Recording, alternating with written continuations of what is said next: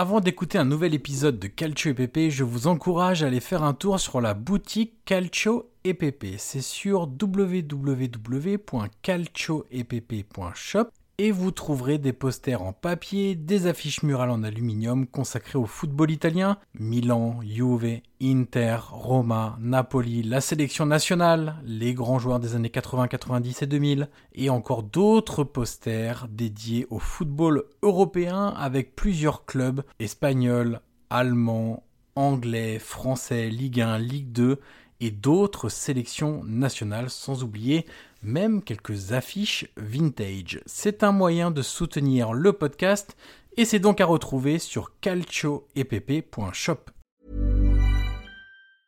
Hey, I'm Ryan Reynolds. Recently, I asked Mint Mobile's legal team if big wireless companies are allowed to raise prices due to inflation. They said yes. And then when I asked if raising prices technically violates those onerous two-year contracts, they said, "What the f*** are you talking about? You insane Hollywood ass." So to recap, we're cutting the price of Mint Unlimited from $30 a month to just $15 a month. Give it a try at mintmobile.com slash switch. $45 up front for three months plus taxes and fees. Promo for new customers for limited time. Unlimited more than 40 gigabytes per month. Slows. Full terms at mintmobile.com.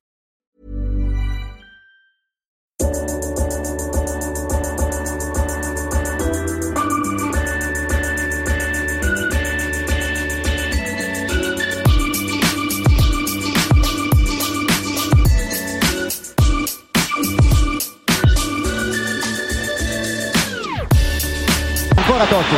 Lo aspetta Materazzi. Totti si porta quasi in zona tiro. Totti si è liberato. Pallonetto Francesco! Totti! Un gol pazzesco! Pazzesco per il 2 a 0 Cacà in percussione cerca l'ingresso in area ancora. Cacà davanti al portiere? Cacà rete rete rete rete Cacà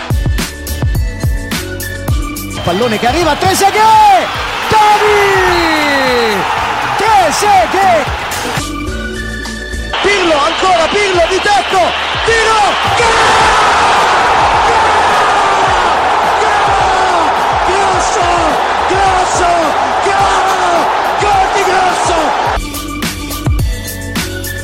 prova a girarsi Icardi destro secco rete rete proprio lui il capitano fa esplodere San Siro.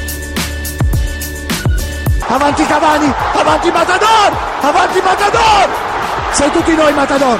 Ci prova con il testo e la rete si gonfia la rete si gonfia la rete si gonfia la rete. Matador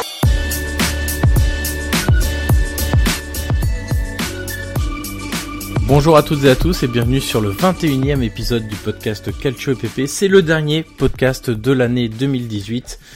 Euh, on va donc en profiter pour débriefer la dernière journée de Serie A. C'était la 18e journée qui s'est déroulée en milieu de semaine pendant les fêtes de Noël. Et je suis toujours cette semaine, comme chaque semaine, vous en avez désormais l'habitude, avec Guillaume Maillard Passini. Salut Guillaume. Salut Johan, salut à tous et toutes. Alors Guillaume, gros programme encore une fois. Hein, pour Ouais. ce, ce 21e épisode, Euh, je te propose, on va même pas dérouler le sommaire parce que ça nous fera perdre du temps. Euh, on va débuter directement dans l'ordre des matchs de cette 18e journée. Euh, C'était donc à midi 30 entre le Milan et Frosinone sur la pelouse. On rentre dans le vif. Ok. Avec un débat déjà voilà qu'on a qu'on a fait sur Gattuso, mais là on va on Ouais. va aller un peu plus loin euh, parce qu'on va pas refaire entre guillemets le pas le procès, mais euh, parler du, du cas Gattuso, de ce qu'il a fait de bien ou de moins bien, et de ce qu'il aurait pu faire et ce qu'on attend toujours de voir de sa part. Euh, on va parler euh, d'une réflexion que tu as fait hier après le match et effectivement qui m'a un peu marqué parce que c'est pas dans les coutumes des clubs italiens où on a l'habitude des présidents qui parlent régulièrement, même parfois à chaud, même de manière exagérée, ou des directeurs sportifs qui viennent s'expliquer euh, face caméra, ou euh, voilà des managers généraux, etc. Et bien là, euh, Gattuso est tout seul. Ouais, il est un peu livré à lui-même, euh, Gattuso. Comme tu dis, on va pas refaire le procès. Euh, J'ai vu qu'on avait quand même deux, trois questions sur lui, donc on en reviendra en, fin de podcast. Sur les dirigeants, donc les dirigeants, c'est qui? Donc c'est Leonardo, euh, directeur, directeur sportif. Maldini, qui est un peu, on va dire, son, son binôme. Là, ils un duo. Et maintenant, il y a aussi Gazzidis, qui arrive d'Arsenal, donc qui a, vu, qui a pris poste pour poste celui de, de Galliani et de façonner, voilà, juste avant. Et c'est vrai que depuis que depuis que c'est un peu la crise, un peu, même beaucoup la crise, c'est vrai qu'on sait pas. On sait pas parce qu'il parle plus. Leonardo ni avant ni après match. Euh, Maldini, de temps, de temps, en temps, on pouvait le voir après les matchs, et là on ne le voit plus du tout. Donc c'est vrai que c'est le silence radio. Alors, il y a plusieurs lectures possibles. Euh, la première, c'est se dire, et beaucoup me, me l'ont signalé hier sur Twitter, c'est de se dire que peut-être qu'il travaille en coulisses sur, le, sur le successeur de Gattuso. C'est une possibilité, c'est même possible et plausible. Après, moi je pense que ça ne doit pas t'empêcher non plus de oui. parler, euh, de faire le point sur la situation, parce que au-delà de la crise de, de résultats qui, qui, peut arriver, surtout la crise de jeu. Et Gattuso, du coup, après les matchs, il est tout seul. Il est tout seul. Alors, comme il dit, il est le capitaine de, du bateau. Voilà, il, il, assume ses responsabilités. Mais c'est vrai que je pense que lui aussi euh, aimerait bien qu'un de ses dirigeants au moins le défende ou au moins vienne parler pour voilà pour faire un point, pour euh, expliquer ce qui se passe, euh, les objectifs d'ici d'ici à la trêve. Donc il reste plus qu'un match maintenant. Et c'est vrai que maintenant, bah, c'est un peu la foire, euh, voilà, aux spéculations, euh, à qui va remplacer Gattuso. C'est ça justement le problème, c'est que le silence ouvre la porte d'un peu tout et n'importe quoi en termes de euh, de réflexion, de spéculation, etc. On se dit, bah, il communique pas, c'est pour ça, alors qu'en fait, c'est peut-être pas du tout ça. Et c'est vrai qu'il est pas soutenu parce que on peut prendre le parallèle avec d'autres d'autres clubs hein, de, de Serie A même cette saison. Hein. Par exemple, quand la Roma ça n'allait pas du tout et bon c'est encore pas formidable. Mais Monchi euh, avant match oui. était toujours sur Sky en train d'expliquer bah, qu'il avait confiance dans l'entraîneur, que les joueurs devaient se réveiller, mais qu'ils avaient enfin que les dirigeants avaient confiance aussi euh, dans les joueurs. Euh, on peut prendre l'exemple de Marotta euh, qui vient d'arriver à l'Inter et hier, euh, avant match d'Inter Napoli, eh bien il vient répondre aux questions sur Nainggolan qui est un cas quand même un peu épineux pour lui alors qu'il vient juste d'arriver, etc. Voilà, on sent un entraîneur qui est pas sur euh, le devant de la scène en permanence, qui doit réagir sur tout, etc. Et là, Gattuso, le pauvre, j'ai l'impression que bah, toutes les ouais. questions fusent, il prend tout dans la tête et bah il peut compter sur personne. Et tu sais que surtout aussi, ça dédouane les joueurs dans le sens où euh, personne leur dit bah c'est de votre faute aussi. Enfin Gattuso, Dieu sait que il a ses fautes et voilà, je, vous savez que je, suis le premier à le reconnaître et, et à l'admettre. Mais c'est vrai que les joueurs aussi. Enfin Gattuso, il n'est pas pour tout non plus. Et c'est vrai que si un ou deux dirigeants euh, venaient pas à la fin du match, ils disaient bah Gattuso d'accord, il fait ses erreurs, il les assume. Mais les joueurs aussi, et ce serait bien aussi de voilà de, de, leur dire même même publiquement parce que là c'est vrai que Gattuso bon prend un peu pour tout le monde et du coup je, même à la place des joueurs, euh, je sais même pas s'ils savent qui sera l'entraîneur après après la trêve. Donc c'est vrai que c'est compliqué. Ça peut aussi les dédouaner. Donc euh, c'est vrai qu'on reprochait beaucoup, je me rappelle, à Galliani à l'époque de parler beaucoup après les victoires et peu après les défaites. Mm. Et c'est vrai que si on faisait le procès à Galliani à l'époque, on a le droit aussi de le faire à la nouvelle direction, qui est là depuis pas longtemps. Euh, aussi apprend le rôle. Euh, c'est un nouveau rôle pour lui. Alors je pense qu'il se fait aussi un peu en retrait. Mais non mais là c'est vraiment ouais voilà moi je trouve c'est Leonardo ouais, qui ouais. devrait venir s'expliquer. C'est pas Gazidis qui est arrivé depuis 15 jours euh, qui hérite d'une situation même s'il la connaît et qu'il a pu travailler dessus mais c'est pas lui qui vient juste d'arriver de d'aller s'exprimer de, devant les médias. C'est vraiment à Leonardo Exactement. qui connaît évidemment en plus lui tous les rouages du système médiatique italien comment répondre aux questions etc etc donc euh, c'est vrai que son silence est un peu étrange bah oui, et du coup, bah, je te dis, c'est un peu, c'est un peu le, voilà, le, le foutoir vulgairement parlant. Donc, euh, bon, on, tout le monde dit, euh, même les médias aujourd'hui annoncent que contre la SPAL, alors de ce que disait Sky Sport hier, euh, très bien informé toujours, qui disait que si Gattuso, alors c'est c'est c'est spécial, hein, mais apparemment si Gattuso ne gagne pas bien contre la SPAL, euh, il pourrait prendre la porte. Autrement ah, dit, une victoire 1-0 avec un but à la 90e, ce sera pas suffisant. voilà. Mais ça veut dire quoi? Du coup, si tu joues tout bien le match et tu marques face, c'est particulier, c'est ouais. très subjectif. Hein. Peut-être pour que pour toi ils joueront bien et pour moi non. Donc, euh, moi je pense que, enfin, j'ai quand même de sérieux doutes sur le fait que même si la victoire, honnêtement, euh, moi je pense qu'on se dirige quand même vers la fin. Euh, surtout que là, bah, que, voilà, c'est le sujet qu'on a choisi de parler, c'est le fait que les dirigeants parlent plus. Ouais. Si Gattuso était vraiment soutenu, euh, tu vas pas me dire que Leonardo serait pas venu dans les micros en disant, en tapant les poings sur la table et en disant, bah, les médias, euh, vous avez tort. Euh, tu sais, les démentis même classiques, ouais. un peu de langue de bois, euh, comme le font beaucoup de dirigeants italiens aussi, mais juste venir mettre, le, voilà, le, faire le point, dire, bah voilà, les rumeurs sont fausses, Gattuso notre entraîneur, il le restera peu importe les résultats. Et comme tu dis, je suis d'accord avec toi sur le fait que aucun démenti, aucune déclaration, c'est carrément la porte ouverte à, à toutes les rumeurs, à toutes les spéculations. Bon, bah écoute, on va suivre ça avec euh, intérêt, hein, euh, sachant que Gattuso avait quand même euh, entre guillemets l'obligation de gagner les deux matchs avant la trêve. Donc Frosinone s'est raté avec ce 0-0 euh, pour parler 30 secondes du match qui est quand même euh, assez insipide. Euh, alors Milan a eu quoi? Trois quatre grosses occasions dont un poteau et mais, Frosinone on a eu autant. Si je te demande qui fait les plus gros arrêts.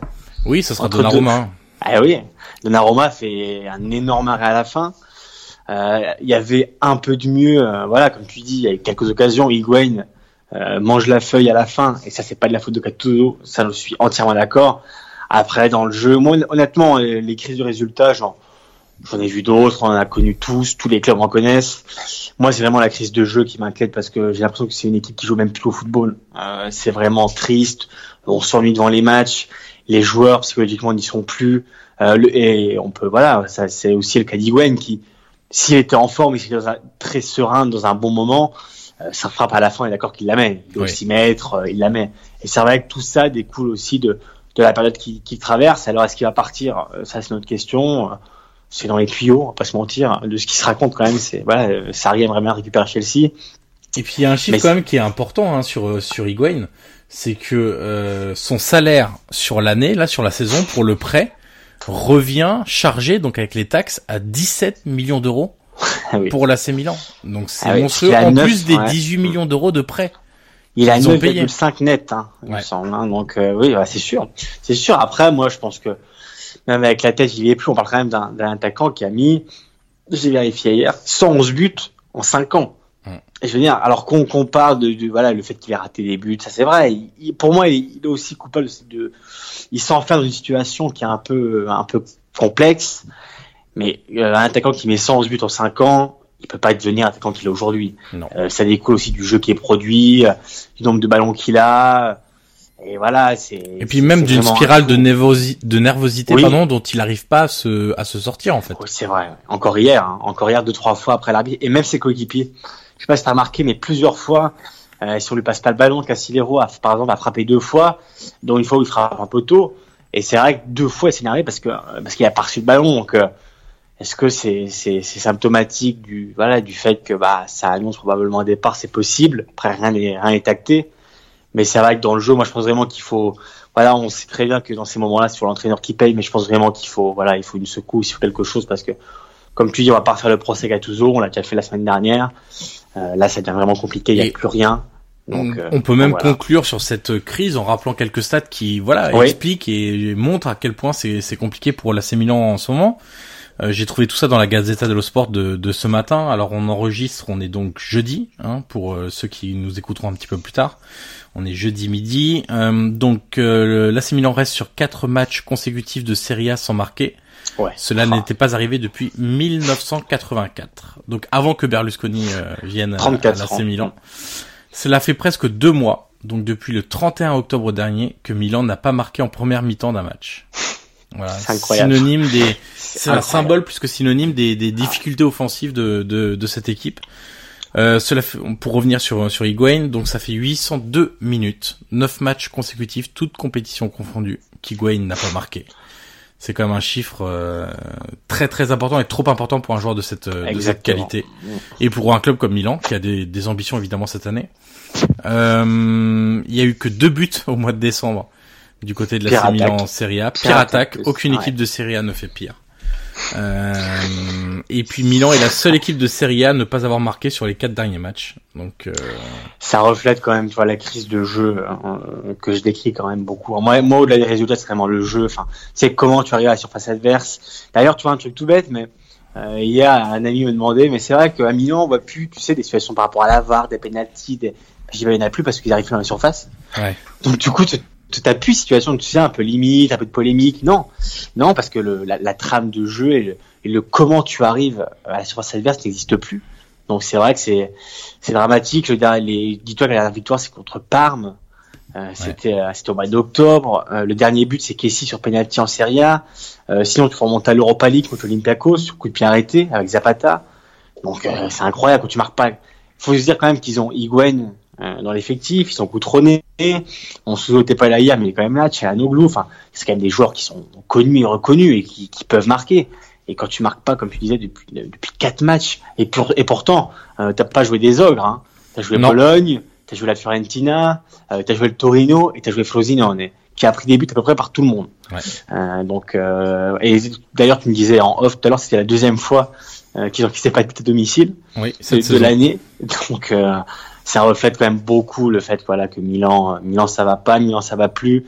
Et je pense que vraiment à la trêve, il faut soit intervenir sur le mercato, mais lourdement, et ça va être compliqué au vu du, de l'UEFA, du fair play financier.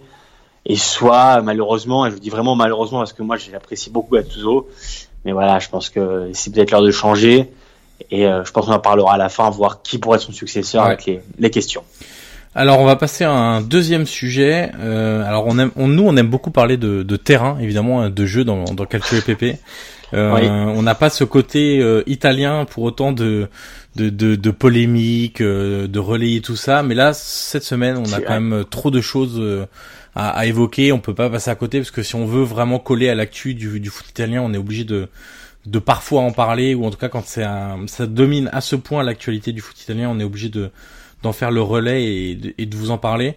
Euh, tu voulais revenir sur euh, la polémique entre De Laurentiis et Allegri, euh, donc qui a commencé avant la journée et qui s'est poursuivi jusqu'après le match Atalanta-Juve qui s'est terminé sur un score de 2 partout. Oui, oui, il y a eu, allez, va dire la, réponse du berger à la bergère avec De Laurentiis qui avait parlé de de Mazzoleni, toi avant Internap hier, donc l'arbitre du match. On en parlera tout à l'heure avec, avec ce qui s'est passé. Et Allegri hier après le nul à Bergame, voilà, est un peu revenu euh, sur les propos de Laurentiis euh, en disant voilà. Sans jamais t'as le nommer, hein. Comment? Sans, Sans- nommer, oui, ouais. exactement. Disant voilà des personnes, des hautes sphères de certains clubs. Et il a dit voilà, euh, j'ai perdu la patience, euh, j'ai perdu ma bonne humeur, je suis pas de bonne humeur. Mais il dit je parle pas des arbitres, il dit que Bonti, hein, donc l'arbitre de de Atalanta Juve avait bien arbitré, mais il dit que voilà il y a des déclarations pesantes de certains responsables euh, de certains clubs vers les arbitres qui voilà créent un peu de, de clivage et il est même revenu voilà il a dit ça peut créer des incidents du bord du Enfin, c'était un peu un peu confus. Et c'est vrai qu'en Italie ça fait beaucoup parler notamment sur sur les réseaux sociaux. Donc il y avait un peu ceux qui étaient du côté de de, de Laurentiis ceux d'Allegri euh, voilà je sais pas ce que tu en penses mais c'est vrai que hier ça a quand même fait beaucoup beaucoup parler Alors moi tu sais que je parle très peu d'arbitrage Oui. et voilà parce que à part de la VAR Oui, à part de la VAR pour la critiquer, mais ça c'est autre chose.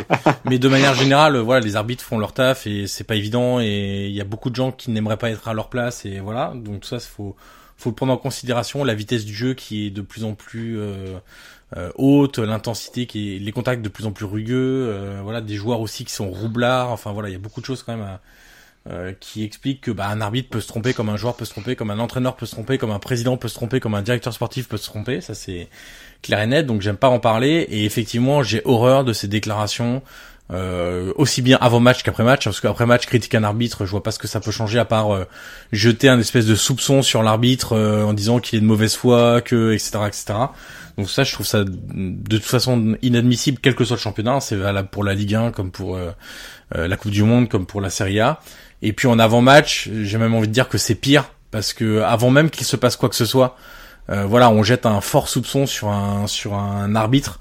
Ça crée un ça crée un climat évidemment de tension déjà pour l'arbitre parce que forcément ça lui revient aux oreilles, donc il n'est pas serein dans sa préparation de match. Et puis ça crée aussi un... alors on parle de, de problèmes d'ordre public etc. Mais sans aller jusque là, mais je trouve qu'il y a quelque chose de vrai là-dedans parce que forcément, les choses peuvent dégénérer dans un stade, on le sait. Et par exemple, s'il y a euh, un penalty qui est sifflé euh, alors que euh, le président, bah là, on va reprendre l'exemple, mais imaginons euh, Mazzoleni hier qui avait été critiqué par De Laurentiis avant le match euh, siffle un penalty euh, en faveur de, de l'Inter. Il se passe quoi les, les gens vont s'agacer dans les tribunes, le climat va, va devenir délétère. On n'est pas à l'abri qu'un mec complètement taré sorte, il vienne sur la pelouse. Enfin, je veux dire, c'est des choses qui devraient pas euh, exister. Et moi, je suis pour que dans les règlements des compétitions, il y ait des sanctions qui soient prévues pour les entraîneurs, les joueurs, les présidents, les officiels d'un club qui se permettent de commenter de manière grave euh, les prestations ou pas, parce que là l'arbitre avait même pas encore arbitré, euh, de jeter voilà des des soupçons comme ça sur les sur les officiels des matchs. Je suis pour qu'il y ait des sanctions qui soient prévues, que ce soit des interdictions de vestiaire, des interdictions d'effectuer sa, sa fonction de président par exemple pour un président, euh, des matchs de suspension pour les pour les joueurs, etc. Et on verra que même sans la VAR, si tous les acteurs du football se calment et arrêtent de, de polémiquer, de chercher la polémique, de balancer sur les arbitres, etc., bah, les arbitres deviendront aussi plus sereins, seront aussi plus calmes dans leur manière d'arbitrer, moins stressés, moins tendus, et que les choses vont, vont, vont aller dans le bon sens. Et je suis d'accord avec une phrase d'Allegri hier dans cette euh, conférence de presse que j'ai vue sur Sky, où il dit l'exemple doit venir d'en haut. Et eh ben je suis tout à fait d'accord avec lui un président, un entraîneur. Les tifosi, on peut pas les raisonner parce que il y a beaucoup trop de tifosi malheureusement qui sont dans un esprit de de comment dire de de supporterisme vraiment de un peu bête entre guillemets et ça forcément on pourra pas les raisonner mais je suis désolé les joueurs les entraîneurs les directeurs sportifs les présidents ils doivent pas aller dans ce sens-là et il faut la phrase d'Allegri aussi c'était éduquer les supporters et moi je suis tout à fait d'accord avec lui et une chose que j'apprécie chez Allegri, il l'a répété hier, c'est que lui, il évite de parler de l'arbitrage de manière générale. Il en parle très peu par rapport à certains. Et, je suis bien d'accord donc du coup avec ce avec ce propos. Il faut éduquer les tifosi et l'exemple doit venir d'en haut. Donc mettons des sanctions aux, présidents, aux entraîneurs, etc. qui justifient leur défaite par l'arbitrage en critiquant sévèrement les arbitres. D'ailleurs, Allegri a dit qu'en Italie, je cite, on n'évoluera jamais euh, si on continue dans ce sens-là. Bien sûr. Et c'est voilà. Et c'est vrai. Ça fait des années que c'est comme ça. La polémique fait partie du truc, mais. Exactement. Mais après, on peut pas s'étonner de certains faits qui arrivent dans les stades euh, quand on quand on se comporte euh, de, de cette manière-là. Moi, je trouve qu'il y a un gros sais, problème. Ouais. Tu sais, les propos de De Laurentiis, moi, j'y repensé hier euh, en regardant euh, le, bah, le, le match Inter-Naples, et je me suis demandé, alors c'est pas avéré, hein, mais tu sais que tu peux te demander quand même si, si tel propos sur la zone quand t'es joueur, euh, ça peut aussi jouer dans le sens où je pense que les joueurs de Napoli ont lu, ont entendu ce qu'avait dit leur président. Et c'est vrai que quand il prend une décision peut-être un peu litigieuse, c'est vrai que tu, à la place des joueurs, tu peux te dire aussi ah bah ça y est, notre président avait raison. Et tu peux le dire même sur le terrain. Donc rien ne te dit, et euh, ça c'est purement subjectif, il ouais, y a rien d'avéré, mais rien ne te dit par exemple les applaudissements de Koulibaly, euh, par exemple, qui sont pour le coup dirigés à l'arbitre, on parlera après ce qui s'est passé dans le stade, mais qui sont adressés à l'arbitre. Ça découle aussi, et d'ailleurs Caressa, je crois, on, parlait hier ou, d'autres sur sur Sky, il disait, c'est vrai qu'aussi ça peut aussi découler de ça, dans le sens où euh, tu mets beaucoup de, pardon, de nervosité chez tes joueurs et tu leur crées, tu vois, peut-être un alibi, dans le sens où si euh, Matt Solène il s'est fait un truc un peu euh, ou une faute, voilà, un peu litigieuse, par exemple le carton rouge d'hier, ça tu peux te dire bah voilà, notre président avait raison, du coup tu protestes et c'est vrai qu'à la fin, bah, ils ont fini avec deux rouges. Mm. C'est quand même, quand même assez rare, même à Naples. Et c'est vrai qu'ils étaient très nerveux à la fin. Voilà, Mario Rui. Euh, alors je sais pas si vous l'avez vu, mais euh, sur Sky ils l'ont passé très énervé. Euh, ah bah c'était limite à aller tête contre tête ah avec l'arbitre. Hein, ah ouais, c'était vraiment, c'était vraiment absolument lamentable. Et d'ailleurs sur la foi des images, j'espère bien qu'il prendra un match de suspension minimum. je sais pas, je sais pas si en France, tu vois, ils l'ont eu parce qu'avec Bean, je sais pas si ils avaient coupé avant. C'est vrai que sur Sky, sur Sky, on a vu, mais c'était incroyable. Il était vraiment possédé. Et c'est vrai que tu peux aussi te dire que bah, les propos de De Laurentiis sur sur Massoleni avant le match, eh ben n'ont fait que tu vois que, que rendre nerveux les joueurs. Et voilà, quand tu, par exemple, quand il quelque chose voilà, un peu litigieux, eh ben là, tu peux te dire, bah, notre président avait raison, et du coup, tu peux être un plomb. Donc c'est vrai que c'est, c'est dommageable pour, pour tout le monde, pour le foot, et surtout pour même parfois tes joueurs. Bon, on va essayer de rééquilibrer un petit peu en reparlant de jeu avant de retomber dans un autre fait malheureux. oui du, du week-end. Euh, on va parler de la Roma qui jouait donc à 18h mercredi contre Sassuolo. Euh, alors déjà, moi, figure-toi qu'il y a une chose qui m'a étonné, c'est pas la première fois que je le vois. C'est que deux Zerbi choisit de mettre des équipes un peu bis contre les gros du championnat. Euh, alors bon, c'est, il peut y avoir une certaine forme de logique parce qu'il peut se dire, je m'attends pas à prendre des points forcément contre les gros donc tant pis, c'est parti là. Bah écoute, euh, on les joue un peu comme on peut et puis euh, bah, je mets le paquet contre les, les vrais adversaires de notre championnat à nous entre guillemets pour les battre, etc. Ça c'est la première chose. La vision un peu moins optimiste, on va dire, que une réflexion que je me suis faite hier, c'est c'est dommage parce qu'il y a des joueurs qui ont besoin de franchir un cap et c'est pas en affrontant euh, Bologne, euh, Frosinone et Empoli qui vont passer ce cap. C'est justement en se mesurant à des joueurs qui sont bien supérieurs à eux. Euh, J'ai pensé à ça parce qu'à Naples, il avait déjà fait beaucoup tourner en début de saison, ça m'avait étonné. Et là, contre la Roma, il a encore fait tourner, sachant que Duncan a été suspendu de mémoire. Euh, il y avait Sensi sur le banc, donc euh, deux tiers du milieu de terrain titulaire qui n'était pas là. Lirola, l'excellent arrière droit que j'aime beaucoup moi personnellement, était pas titulaire et du coup c'est Lemos l'ancien de Villar, non pas de Villarreal, de Las Palmas, je crois, qui est un défenseur central qui jouait, qui jouait donc arrière droit. Rogerio était suspendu lui aussi, donc l'arrière gauche n'était pas là. et puis il manquait encore bah, Federico Di Francesco, qui était pas titulaire non plus. Enfin voilà, il, manquait quatre ou cinq joueurs. Et je t'avoue que ça me surprend parce que on en parlait avec Christophe quand on a fait le spécial tactique. On disait l'équipe elle est un peu naïve et il faudra sans doute euh, voilà des gros matchs pour euh, pour euh, essayer de s'affirmer un peu plus, de prendre en expérience, etc. Et, sauf que si ces joueurs-là ne jouent pas ces matchs-là, bah ils y arriveront jamais. Donc il y, aura une certaine stagnation entre guillemets dans on va dire dans dans le caractère que cette équipe peut avoir et dans dans la progression, dans la gestion des matchs que peuvent euh, donner ces, ces rencontres face à face à des, des grandes équipes. Euh, je sais pas si tu veux ajouter un truc là-dessus ou si on part sur. Euh, non, mais je suis entièrement d'accord dans le sens où le problème c'est que tu les mets pas dans le gros match, euh, c'est compliqué qu'ils passent même le cap. Ouais. voilà, c'est sûr qu'on en a beaucoup parlé. J'y ai repensé hier en regardant le match. La naïveté, la naïveté sur même pas d'action, pas forcément qu'il y avait des buts, mais sur des placements, sur des combinaisons, sur du marquage. Il y a vraiment une naïveté qui est grande. Et malheureusement, c'est vrai que ça te coûte parfois les matchs. Euh, je vais te laisser continuer sur la Roma. Mais c'est vrai que faudrait aussi qu'on reparle de, de, ce fameux, de, ces fameux buts, euh, goal line technologie ou pas. Ah, ouais, je pense que là on tient quand même le, le but le plus litigieux de l'histoire de la goal line. Ça doit jouer à 2 mm maximum, je pense. Incroyable, c'est incroyable. C'était. Euh, en plus sur un, une action totalement euh, anodine entre guillemets, parce que c'est un, je sais plus si c'est un corner ou un centre. Euh, de Sassuolo côté droit et c'est Chic qui du bout du pied dévie le ballon pour le contrer, ça monte, ça va sur la barre, ça rebondit bah, derrière la ligne mais pas totalement derrière la ligne, ça ressort ensuite, enfin c'est vraiment euh, comme quoi le football se joue à rien parce qu'il marque euh, deux minutes après, trois minutes après. Ouais, exactement. Donc c'est vrai que tu j'avais lu d'ailleurs tes, tes, commentaires avec notre ami notre ami de l'AFP, j'ai un trou Stanislas. Stanislas, voilà. Ouais. Stanislas en se disant que le Chic était pas quand même passé loin de, de la correctionnelle.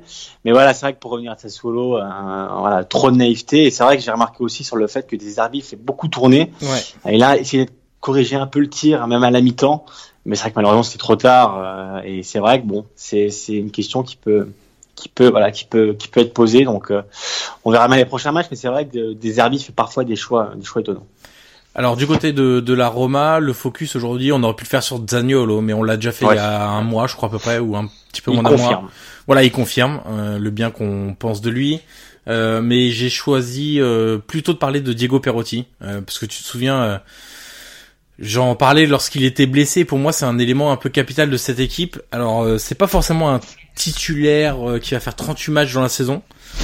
Euh, mais c'est un profil de joueur que n'a pas la Roma et c'est en ça qu'il est intéressant. Tu sais, des fois on dit pour les postes de numéro 9, euh, bah, par exemple en équipe de France, bah, on prend Giroud parce que c'est un profil un peu différent. C'est un grand attaquant, euh, voilà, qui peut jouer pivot, dos au but, en déviation, etc. Donc les entraîneurs aiment bien parfois avoir bah, des, des, des, profils un peu différents pour apporter autre chose. Et c'est vrai que la Roma, quand tu regardes les ailiers qu'elle a, bah, elle a Stéphane Al-Sharawi, Justin Kluivert et Cengiz Under. En gros, c'est trois joueurs déjà qui aiment bien rentrer dans l'axe euh, pour laisser la place à, au latéral ou pour frapper en roulé. Et c'est des joueurs qui misent beaucoup aussi sur leur vitesse, leur pointe de vitesse et leur accélération. Sauf que Diego Perotti est pas du tout comme ça. Euh, c'est plutôt un joueur de rupture avec des dribbles courts, mais qui euh, vraiment euh, mettent en difficulté les, les latéraux adverses. Je, je trouve, j'ai du mal à trouver un joueur qui lui ressemble aujourd'hui en Serie A ou même euh, en réfléchissant rapidement dans, dans les cinq grands championnats européens. C'est un joueur qui pourrait jouer quasiment tout le temps arrêté. Et une fois qu'il a fait son premier dribble, voilà, il peut partir. Euh, et en plus, il a cette facilité à aussi bien partir extérieur qu'intérieur. C'est-à-dire que le, le, latéral ne sait jamais ce qu'il va faire. On peut prendre l'exemple par exemple de Cengiz Under. Il fait, allez, on va dire 80% du temps un dribble pour revenir sur son pied gauche et centrer ou passer, euh, prendre un appui derrière avec un milieu de terrain et attaquer la profondeur. Et 20% du temps, il va revenir sur son pied droit à l'intérieur, sachant qu'il le fait de moins, il le fait pas trop parce que son pied droit est loin d'être aussi bon que son pied gauche. C'est un peu comme Robben. Robben, lui, c'est même 98% du temps, il revient sur son pied gauche et il frappe. Bon. Lui, on ne sait jamais. C'est quasiment à 50-50. Euh, en plus, il est à l'aise pour conduire la balle pied droit, pied gauche. Ça, c'est une vraie force. C'est-à-dire que quand il est sur le côté gauche et qu'il dribble extérieur, il peut conduire le ballon du pied gauche. J'ai une action en tête avec Lemos qui a pris un bouillon hier, pas possible, où il se fait dribbler sur l'extérieur de façon magistrale entre guillemets. Et c'est vrai que c'est un profil de joueur qui manquait à la Roma. On rappelle qu'il avait joué qu'un seul match titulaire cette saison. Il était déjà pas en grande forme physique, il était blessé depuis deux mois, il avait joué titulaire, il avait fini cramé, il avait pas été bon, c'était à Bologne, l'un des pires matchs de la saison de la Roma. Et là, il revient au bon moment. Di Francesco lui a laissé plus de temps pour euh, revenir. Euh, c'est-à-dire que ça fait au moins deux semaines qu'il a repris l'entraînement collectif de mémoire, ou dix jours. Euh, donc il a fait plusieurs entraînements. là, il revient, etc. Donc il a eu un peu plus de temps pour pas faire sa condition physique. Il était entré aussi en cours de match contre, bah, je vais pas me souvenir, mais je crois que c'était contre l'Inter. Oui, je t'avais dit que j'avais été inquiet. Ouais, avec Pastore et Perotti qui étaient rentrés en même temps. Oui, c'était contre l'Inter, c'est ça. Et donc là, il a, il a pris le temps de revenir. Et c'est un joueur qui va être capital parce qu'il t'apporte totalement autre chose. Il y a un côté imprévisible en attaque qui manque vraiment à la Roma où c'est parfois stéréotypé cette saison. Du genre les longs ballons sur Dzeko et puis débrouille-toi avec ça. Euh, il y en a eu beaucoup quand même en début de saison et, et ça risque de changer un petit peu. Et justement à propos de, de Dzeko, lui aussi revient de blessure, donc ça c'est une deuxième bonne nouvelle. C'est un peu le retour des blessés à la Roma. Euh, c'était pas une excuse parce que les ceux qui jouaient n'étaient pas bons. Di Francesco parfois donnait l'impression qu'ils étaient un peu perdus. Le mercato Bon, et pour l'instant, est pas forcément une réussite. Donc il y a beaucoup de choses qui n'allaient pas, mais c'est vrai que la liste de blessés n'arrangeait pas les choses, un peu comme à Milan. Euh, on peut pas tout mettre sur la liste des blessés, mais quand même, ça n'arrangeait pas les choses également. Et là, c'est vrai que ça commence un peu à se vider du côté de l'infirmerie, puisqu'il y a El Sharawi et Pellegrini qui ne devraient pas tarder non plus. S'ils sont pas aptes pour le prochain match, ils le seront pour le pour le premier match de 2019. Euh, peut-être pas la Coupe d'Italie, mais au moins le, la Serie A. Donc voilà du côté de, de la Roma. Perotti, c'est un joueur. Euh, ouais, c'est un joueur euh, pour tu vois quand la Roma l'a recruté, j'étais assez sceptique. J'avais du mal à voir toutes ses qualités euh, au Genoa notamment où il était particulièrement irrégulier, capable de très bonnes choses, mais aussi de passer totalement totalement au travers. Et là, je pense que ça va hum, ça va redonner un peu un coup de boost à l'attaque de la Roma. Mais l'important c'est qu'il revienne aussi physiquement, hein, parce qu'on sait que la blessure avait été assez longue et assez assez particulière, donc c'est vrai que c'est important qu'il revienne surtout physiquement, parce que comme tu dis. Euh, il a une capacité vraiment à changer de rythme. Ouais. Il a, une, il a voilà une capacité de, de, rupture dans le fait où il peut voilà, il part à 0 km heure, il peut passer à voilà, une vitesse assez, assez exceptionnelle en, en rien de temps. Et c'est vrai que ce, ce profil, euh, comme tu disais, c'est assez rare en Serie A. Et c'est vrai que s'il redevient le Perotti qu'on a même connu euh, fut un temps, c'est vrai que pour la Roma, rien que la saison dernière ou la saison d'avant, hein, c'était exactement. C'était quand même. C'est vrai que c'est un profil que la Roma n'a pas. Non. Ils ont beaucoup d'ailiers, mais dans, de, le profil qu'il est et, dans le jeu qu'il a et ce qu'il peut apporter à cette Roma-là, c'est vrai que ça manque et c'est pour ça que je pense que Di Francesco a pris son temps aussi, comme tu disais, dans le sens où il a pas voulu non plus prendre de risques parce qu'on sait que les rechutes ça peut aussi aller très rapidement, surtout à la Roma. On sait que on sait que les blessures ça c'est compliqué cette année. Plus de 35 blessures musculaires en 4 mois. Ouais. Je sens que c'est ton ton fil rouge. Exactement. J'ai un tableau Excel où je note. J'allais te le dire. Et je pensais que tu avais une petite feuille à 4 avec des petits bâtons que tu rajoutes à chaque fois. C'est limite ça. mais c'est vrai que non, pour euh, plus sérieusement, avec Perotti, euh, si elle devient voilà le Perotti de l'année dernière où il y a deux ans, euh, ça peut vraiment être le Monsieur Plus pour la deuxième partie de la saison de la Roma, où ils vont devoir carburer pour remonter le retard accumulé. accumulé cette saison. Pour la quatrième place qualificative pour la Ligue. Qui est toujours là, hein, qui est pas loin. Hein. 4 points pour le moment, toujours. Toujours aussi serré. Ouais. Il faudra, quand même parler et quand même se dire un jour que cette année, au niveau de la Serie A, est quand même pas fou. Hein. À part la Juve qui est vraiment voilà, et, mais derrière, euh, par rapport à l'année dernière, ouais. J'ai l'impression quand même qu'il y a, il y a un peu moins de certitude aussi. Il y a voilà, des, oui. il y a des clubs qui ont changé d'entraîneur aussi, mine de rien. Euh, et puis c'est aussi l'effet post-Coupe du Monde. Hein. Je trouve qu'il y a des effectifs qui, euh, où il y a des joueurs qui tirent un peu la langue, comme des internationaux qui ont un peu de mal à reprendre. Comme Perisic. Ouais, comme Perisic, comme Zonzi à la Roma, il y en a d'autres. Hein, donc euh, il y a tous les internationaux aussi italiens. Non, je plaisante Guillaume. Il n'était pas la Coupe du Monde. C'était juste pour te rappeler euh, ce, ce, merveilleux bah, souvenir d'un bel été passé à regarder les, les sélections bah, des autres. Encore quatre ans, Yohan. Encore quatre ans à supporter tout ça. Euh, je te propose de passer à un, un événement nettement moins joyeux. Alors, je sais même pas par où commencer cet Internaple. On peut commencer par euh, l'idée qu'on s'était fait de ce match, un choc euh, qui allait être déterminant pour euh, pour la deuxième et la troisième place. deux équipes qui qui ont alterné les périodes entre bien jouer et gagner et pas très bien jouer et gagner aussi ou parfois ça notamment l'Inter lâchait aussi quelques points euh, en fin de rencontre. Euh, des, des joueurs qu'on a vraiment beaucoup aimé hein, sur ce début de saison. On peut parler de Brozovic euh, Côté Inter, Icardi évidemment, on peut parler de Skriniar, Ah, Andanovic côté Inter. Et puis Naples, on peut parler de Insigne, d'Alan, de Zielinski, de euh, de Koulibaly évidemment. Enfin voilà, et on, on était vraiment impatient de, de voir ce choc et puis Bon alors déjà sur le terrain, on va faire 30 secondes rapidement. C'était Oui, pas dingue même. parce qu'il y avait beaucoup d'int... Moi en fait j'ai l'impression de voir euh, en première mi-temps un match du championnat anglais. Beaucoup d'intensité mais des pertes de balles dans tous les sens, zéro technique. Et donc du coup ça ça donnait une impression de vitesse dans le jeu et d'intensité. Bah parce qu'il y avait tellement de pertes de balles que le ballon allait d'un camp à l'autre. Euh, donc ça c'est pas forcément le le foot que je que je préfère. Euh, après la première mi-temps était plutôt à l'avantage de ouais non même pas. C'était assez équilibré Ouais, en fait. Ouais, Euh, c'était assez clair. Le coup d'envoi était drôle. Oui. Il faut revenir sur le coup d'envoi. Ah oui. Pour ceux qui ne l'ont pas vu, euh, quand même très drôle c'est quand même, moi, j'avais jamais vu ça. hein. Je sais pas si toi, t'avais déjà vu. Alors, le fait de tirer directement sur le coup d'envoi, et le pire, c'est quand même qu'il a fait la mettre. Ouais. Il tape la barre, si je ne Je suis pas certain que Meret soit hyper hyper serein quand même sur l'occasion. Ah non, mais je pense qu'il s'attendait pas. C'est comme disaient hier les commentateurs, euh, je crois que c'était Télévisa, Niadan, qui disait, euh, je pense que Meret était pas très serein parce qu'il a reculé. C'est vrai qu'il saute même un peu bizarrement. Ouais.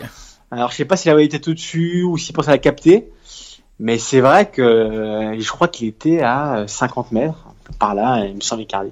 Mais c'est vrai que c'était incroyable. Enfin moi c'est la première fois que je vois ça et euh, ça aurait été quand même très drôle qu'il marque sur le coup d'envoi. Oui. Mais pour revenir sur le match, euh, oui, moi je suis un peu d'accord avec toi. Moi ce que j'aime vraiment chez l'Inter, je le dis quand même depuis quelques temps, c'est le fait que c'est vraiment une équipe qui a la personnalité. Ouais. Euh, tu te rappelles, ils avaient été à Turin, Oui. euh, c'était pas dégonflé, ils avaient fait leur match. Euh, si Gallardini avait un peu mieux cadré sa frappe, euh, ils auraient même pu gagner. On peut dire qu'ils avaient été assez mal payés ouais sur le. Ils avaient été assez mal payés. Et c'est vrai que moi, ce que j'aime chez l'Inter, c'est que voilà, c'est une équipe quand même qui vient de loin. Euh, on se rappelle les années un peu sombres. Il y a eu la Ligue des Champions. Et c'est vrai que maintenant, j'aime beaucoup le sens où voilà, Spalletti a apporté une personnalité. Euh, ils savent ce qu'ils veulent, ils savent ce qu'ils ce qu'ils valent aussi. Euh, et c'est vrai que quand ils arrivent sur un terrain, je te dis même à Turin ou hier contre Naples, euh, moi j'ai bien aimé le pressing, j'ai bien aimé l'intensité qu'ils ont voulu apporter. Ils ont gagné beaucoup de duels en première mi-temps. Euh, ils ont beaucoup gêné la relance, euh, Oui. la relance de Naples. Euh, Ancelotti avait dit après, le, enfin a dit après le match, j'ai vu ça tout à l'heure, il lui disait, moi j'étais venu pour attaquer et, et voilà, je pensais pas qu'on allait, tu vois, devoir contraint aussi à défendre. Et c'est vrai que le pressing l'Inter fait vraiment mal, notamment avec euh, Borja Valero et, et Romario qui ont fait un bon match aussi et qui dans le pressing ont apporté beaucoup. Donc euh, c'est vrai que c'était un, match voilà, c'est plaisant, même si après mi-temps, voilà, était pas non plus folle.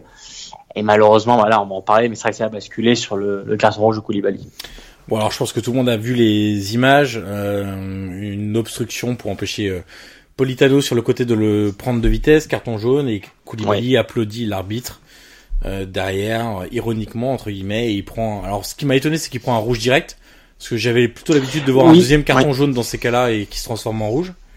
Euh, mais là, J'ai bon, pensé aussi. Ouais, il prend un rouge direct. Euh, alors bon, on évacue la polémique. euh, c'était destiné aux supporters et pas à l'arbitre. C'est absolument ouais. faux. C'était bien Non, destiné à l'arbitre. oui. Sur tous les angles, on voit qu'il regarde l'arbitre et qu'il s'adresse à l'arbitre en direction de l'arbitre. Donc ça, c'est la première chose. La deuxième chose sur laquelle on va s'arrêter évidemment, c'est les hum, cris racistes, euh, les le les fameux bou bou bou, pour pas le refaire comme eux le font euh, dans, dans les stades. Euh, dont a été victime euh, Khalidou Koulibaly pendant tout le match, hein, Tout dès, le match, premier- dès le premier ballon euh, touché. Euh, et d'ailleurs, on l'a vite entendu, hein, parce que euh, sur Sky, bon, on a on a le, le son du terrain, etc. euh, parfois un peu mieux que les retransmissions internationales. Euh, Enfin, en tout cas, que le signal international qui est envoyé aux, aux autres euh, Oui. télévisions étrangères.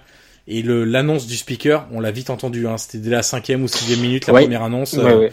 en- voilà. Donc, euh, alors, par où commencer? Je te propose de commencer par ce qu'a expliqué Ancelotti à la fin du match Oui. pour mieux comprendre un peu ce qui s'est passé. Donc Ancelotti a expliqué à la fin du match que Naples avait demandé trois fois l'arrêt du match, comme le prévoit le règlement.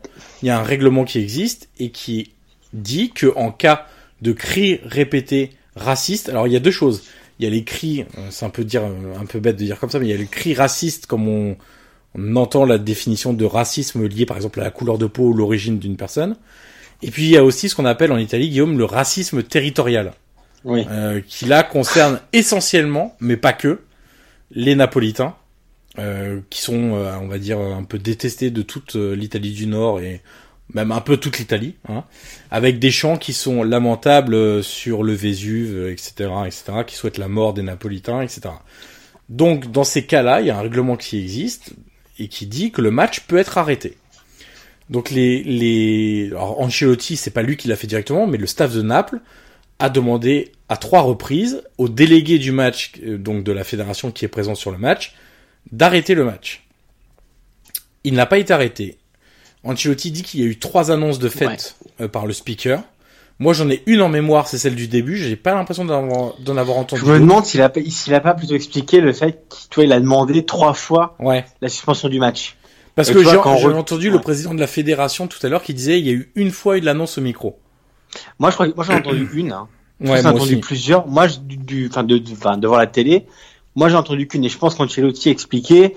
Euh, moi, nous, euh, le Napoli a demandé trois fois la suspension du match et que je pense que en échange ils ont eu euh, ils ont eu le speaker. Mais voilà comme euh, comme tu l'as dit moi j'ai entendu une fois mais après je l'ai pas entendu euh, entendu une autre fois. Alors ce qui importe on va essayer de généraliser parce que c'est un problème qu'on a vu plusieurs fois en Italie hein. c'est pas que ce mercredi soir lors de d'Inter Naples, c'est pas que lié à l'Inter d'ailleurs ou même à la ville de Milan, hein. on l'a entendu partout, à Rome, enfin bref un peu partout. Euh, ça concerne les joueurs de couleur, ça concerne les joueurs des pays de l'Est, euh, puisque on a le droit, voilà, exactement. Au Zingaro, Ibrahimovic avait eu droit quand il était de retour à Turin, enfin voilà. Euh... On va pas que dans tous les petits, dans oui, tous voilà, c'est pour ça. qu'il a fait. Ça, ça ah concerne vraiment euh, ah le football italien de manière générale et la Serie A comme la Série B, comme la Série C, etc. Euh, on arrive à un point un peu de non-retour, je pense, euh, où on a l'impression que ça y est, c'est le moment où ça doit s'arrêter. Le problème, c'est que je suis pas sûr que les acteurs, de manière générale, euh, allient les actes à leurs paroles qu'on a entendues hier soir. Par exemple, moi, une chose qui m'a gêné, euh, c'est Ancelotti dit la prochaine fois on quittera le terrain. Ah, mais oui, mais faut le faire là, maintenant. C'est, faut pas dire la prochaine fois parce que ça continuera et la prochaine fois ce sera encore la prochaine fois on le fera. Le problème, c'est que s'il n'y a pas de gestes forts qui sont effectués à des moments clés, et eh ben ça continuera. Là, le geste fort aurait été de dire, bah écoutez, on vous a prévenu, hein, ça fait trois fois qu'on vous demande d'arrêter le match. Oui.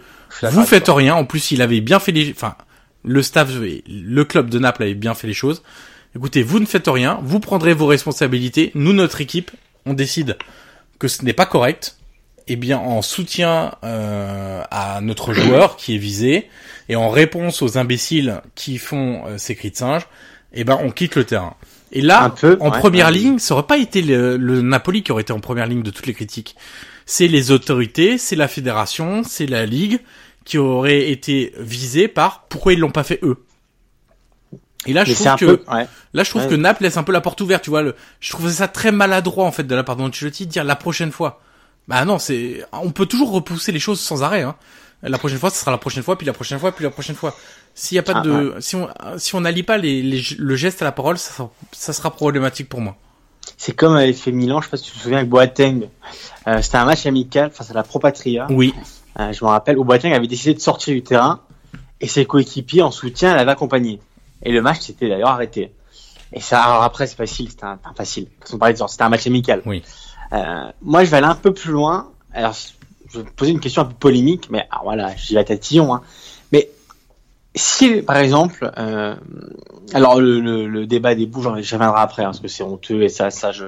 Au début, je l'ai parlé sur Twitter parce que tu sais, j'avais pas envie. Ouais. Parce que vraiment, je suis lassé. C'est pas, un truc que t'as envie de souligner en plus. Voilà, j'ai pas envie de faire la pub à, ces mecs-là qui sont, voilà, c'est toujours pareil. J'en ai vraiment marre de ces cons. Et après, tu vois, on passe toujours nous pour l'Italie est un pays raciste. Ouais. Alors que voilà, c'est vraiment des imbéciles et malheureusement, on n'arrive pas, on n'arrive pas à s'en débarrasser. Mais tu vois, imagine, euh, hier, le Napoli, par exemple, gagne 2-0. Mhm. Est-ce que tu penses que même avec ces bouts, est-ce que tu penses que euh, ils auraient eu la même attitude dans le sens où, alors oui, il y a le speaker, etc. Est-ce que tu penses qu'ils auraient peut-être, est-ce que voilà, est-ce qu'ils auraient Ancelotti aurait le même discours en disant, bah, on aurait pu euh, quitter le terrain, alors que le Napoli, par exemple, menait de 0 Oui. Voilà, je veux juste pas faire d'hypocrisie, hein, c'est pas. Non, je pense. Mais tu vois, je veux vraiment soulever ça dans le sens où je veux pas dire que c'est facile de dans, dans, des moments comme ça, euh, c'est faux. C'est un débat qui est global et je veux pas dire ça. Dans le sens où si le Napoli gagne 2-0, est-ce que tu as le même discours aussi dans le sens bon, bon on quitte le terrain, alors que toi si tu le quittes, bah, tu sais très bien que bon derrière ça peut aussi euh, se retourner contre toi. Mais moi je pense que c'est même pas sûr que ça se retourne contre toi parce que la vague médiatique serait telle que je suis pas sûr que le... ouais, je suis pas sûr que tu vois le ils oseraient appliquer le règlement de manière euh, stricte parce que derrière c'est eux qui prendraient euh, vraiment une vague une déferlante de la part des supporters des joueurs puis après on sait jamais comment ça peut aller hein. imagine euh, Naples là on voit par exemple tous les soutiens que reçoit Koulibaly aujourd'hui et même depuis hier soir ses coéquipiers ses adversaires Ronaldo on a même eu un français Jules Koundé sur Twitter etc euh, Qu'est-ce que je voulais dire? Merde, je me suis perdu.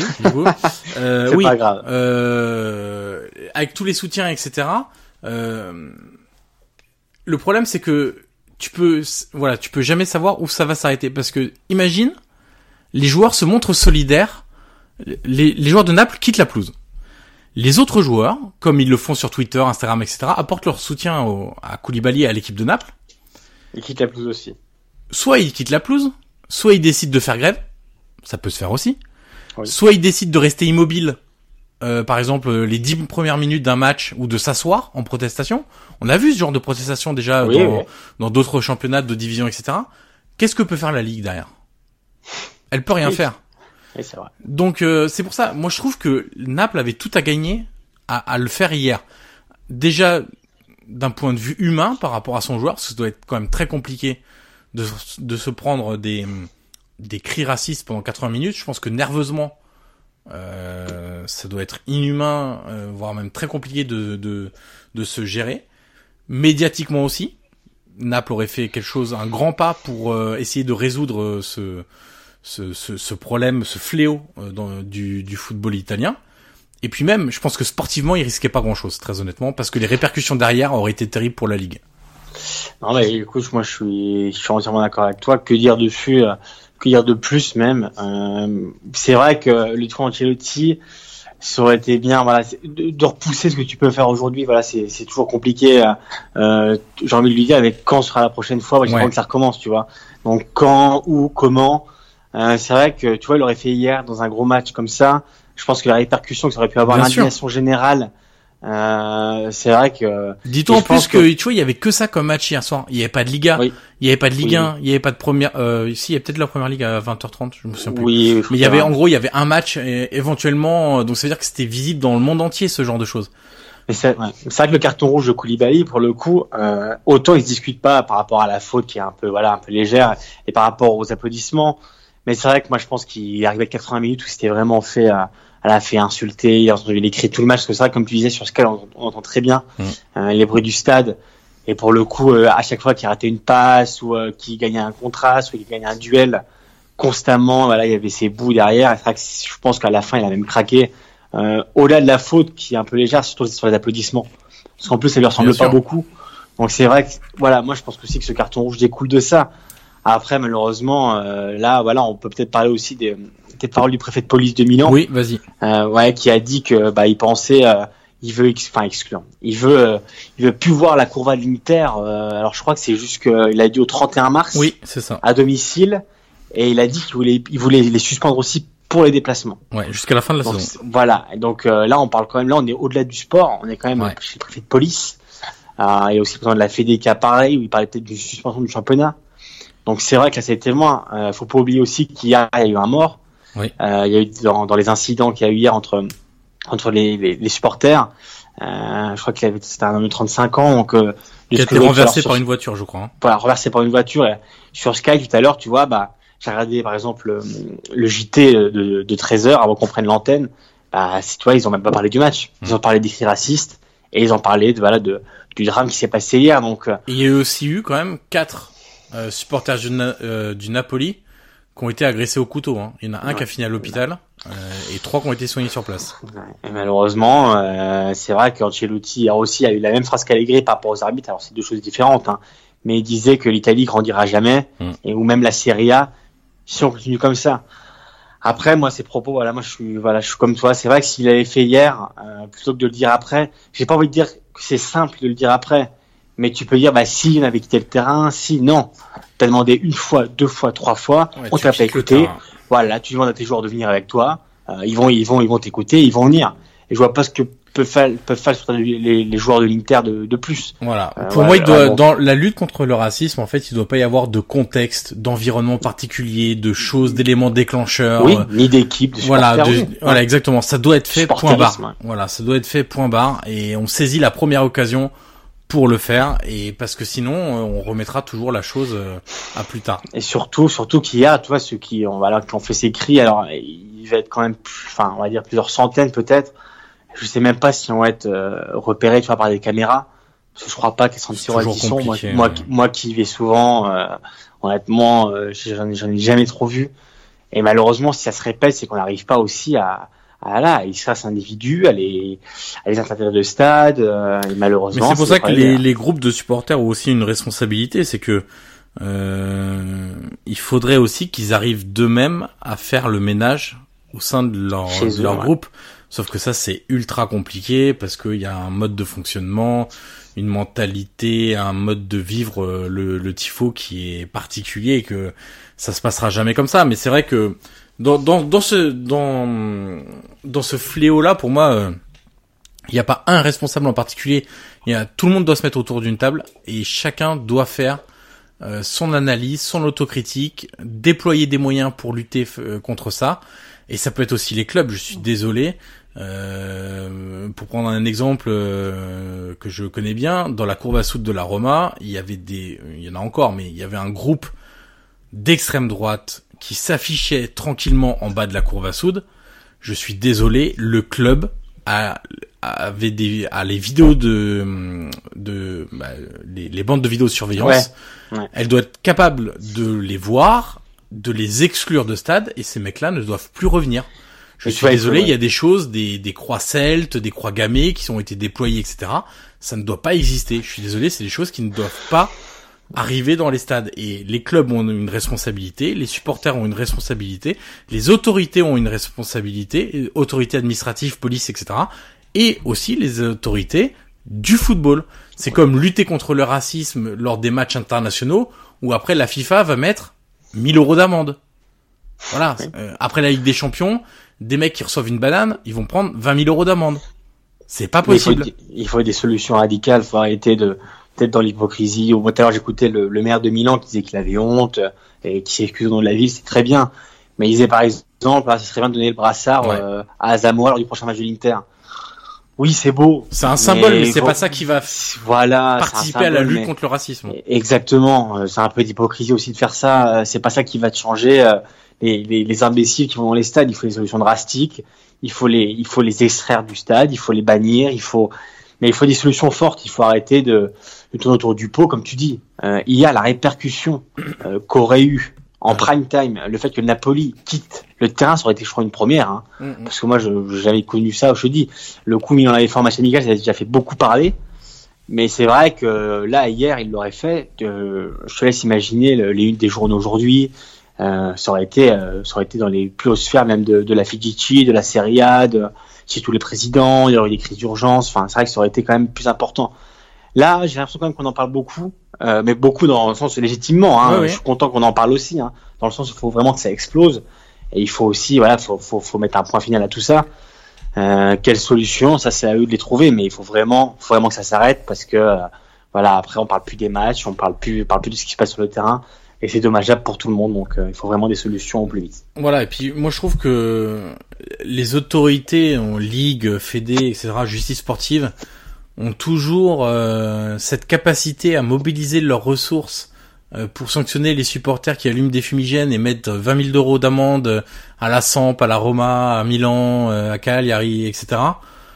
Bon, par contre, quand il s'agit de racisme, c'est un peu plus euh, un peu plus compliqué. Hein. Donc, euh, moi, j'aimerais bien que les ressources et l'énergie qui qui sont déployées pour euh, des petites choses comme les fumigènes, qui pour moi sont un non-événement et qui font justement partie du du du paysage foot et de de l'ambiance foot, bah, soient déployées sur des choses beaucoup plus graves et beaucoup plus importantes dans dans le milieu du foot.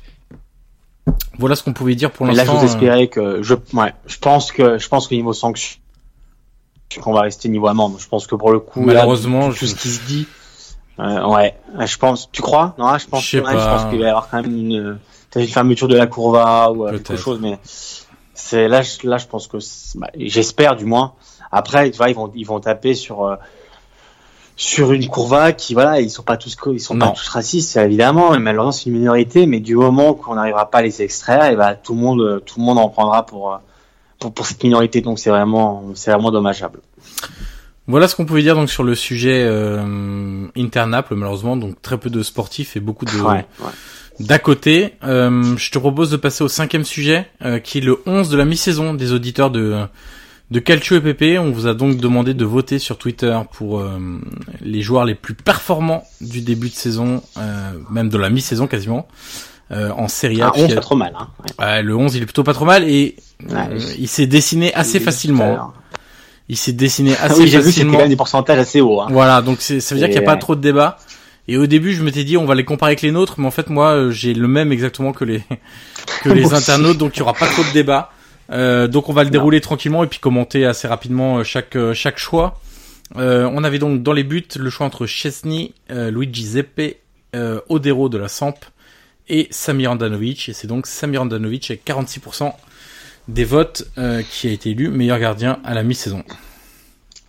Moi, j'ai hésité avec Chesney, je vais pas te mentir, parce que euh, il y a des applications de bouffonne, c'était pas simple. Mais moi, j'ai toujours trouvé bon depuis qu'il a la Juve.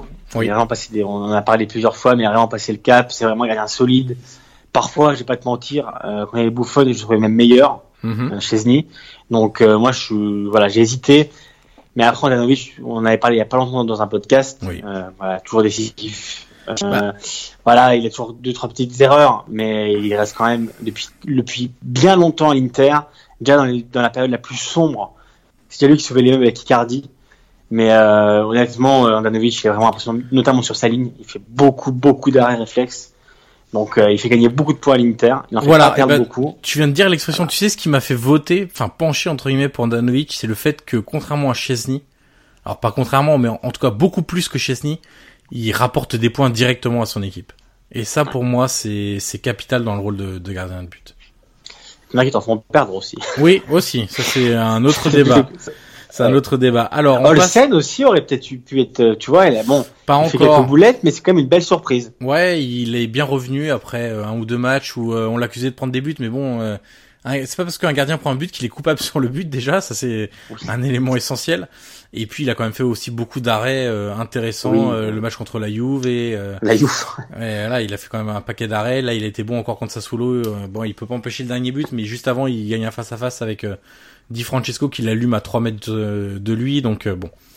Euh, c'est encourageant pour lui, mais il est encore en dessous des autres, je trouve. Euh, Donnarumma Oui, aussi oui, commence à, à assurer un peu plus de régularité, à reprogresser à nouveau. Donc euh, c'est sans doute qu'à la fin de saison, il y aura des peut-être des changements dans, dans, dans les quatre euh, nommés pour ce poste.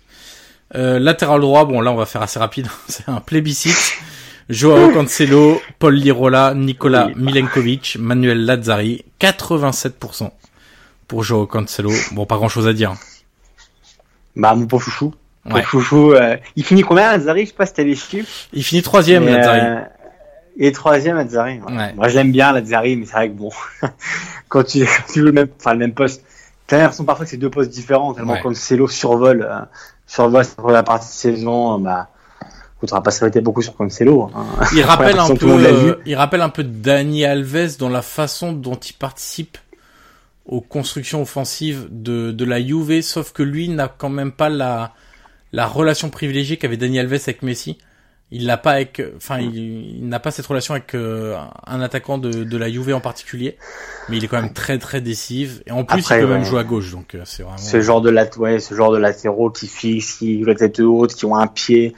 C'est vrai que moi qui regarde souvent Milan, euh, je veux pas te mentir qu'il y a entre Rodriguez et Calabria sur les côtés qui fixent pas beaucoup, Ouais. qui arrivent pas à gagner beaucoup de face à face avec leur vis-à-vis. Euh, c'est vrai que voir Cancelo à côté, t'as l'impression quand même que c'est une autre, euh, un autre football et une autre catégorie. Ça rappelle un peu, alors, pour les plus nostalgiques, tu vois, à l'époque, les Cafou, par exemple, tu vois, ce genre de joueur qui marquait d'ailleurs beaucoup Cafou, enfin, c'est vrai que moi, ce genre de latéraux, comme Lazzari d'ailleurs, hein, dans une autre, euh, dans une autre dimension euh, un peu moindre. Voilà, ce, ce, ces latéraux qui fixent, qui sentent, qui participent. C'est vraiment, c'est vraiment plaisir. Mais c'est vrai que Cancelo, euh, il n'y a pas grand chose à dire sur, sur le fait qu'il ait été élu euh, meilleur latéral droit, enfin, latéral droit. C'est même plus ample Ouais. que le simple rôle de latéral droit parce qu'il fait tout. Mais c'est vrai que Cancelo, honnêtement, il n'y a pas, y a pas de débat à avoir sur lui. Alors, pas trop de débat non plus sur le poste de latéral gauche. Alexandro avec 69% des votes devant Asamoah 11% et égalité entre Biraghi et Mario Rui qui ont 10% chacun. Bon, un peu la même chose, hein, c'est le même style de d'attaquant, de, joueur techniquement très sûr, de capable de faire des des décalages, de participer au jeu, d'apporter le surnombre, de dédoubler le poste, euh, de d'être un bon centreur également. Euh, voilà, c'est panoplie complète euh, aussi également pour le latéral gauche de de la Juve. Ouais. On passe au centraux. Au centraux. Alors, central numéro 1, axe droit, Milan Skriniar arrive en tête avec 47% des votes devant Leonardo Bonucci 29, Costas Manolas 17 et Francesco Acerbi 7%. Manolas, c'est dommage parce qu'il revient bien en ce moment. Ouais. il a eu un peu plus de temps. On a eu, il aurait peut-être eu un peu plus, un peu plus de pourcentage. Mais Skriniar, honnêtement, voilà, hier entre lui et Koulibaly, on avait quand même deux des meilleurs centraux d'Italie. Ce qui se fait de mieux. Donc, euh, ouais, donc il n'y a pas grand chose à dire sur Skriniar, euh, solide. Alors après, je sais pas ce que t'en penses, mais je trouve très drôle dans sa conduite de balle. Il a vraiment une conduite atypique. Ouais. Je sais pas si t'as déjà remarqué, mais il a vraiment une course euh, qui est très spéciale. Il fait un peu désarticulé comme bonhomme, mais oui, mais très solide, ouais. très solide, très fort, puissant. Il gagne beaucoup de duels. parfois, là, si je peux le faire un petit reproche, parfois il est un peu trop comment dire, euh, tu vois, il, il, il, contient pas beaucoup. Parfois, ouais. il arrive un peu en retard, il fait faute, des fautes parfois un peu bêtes.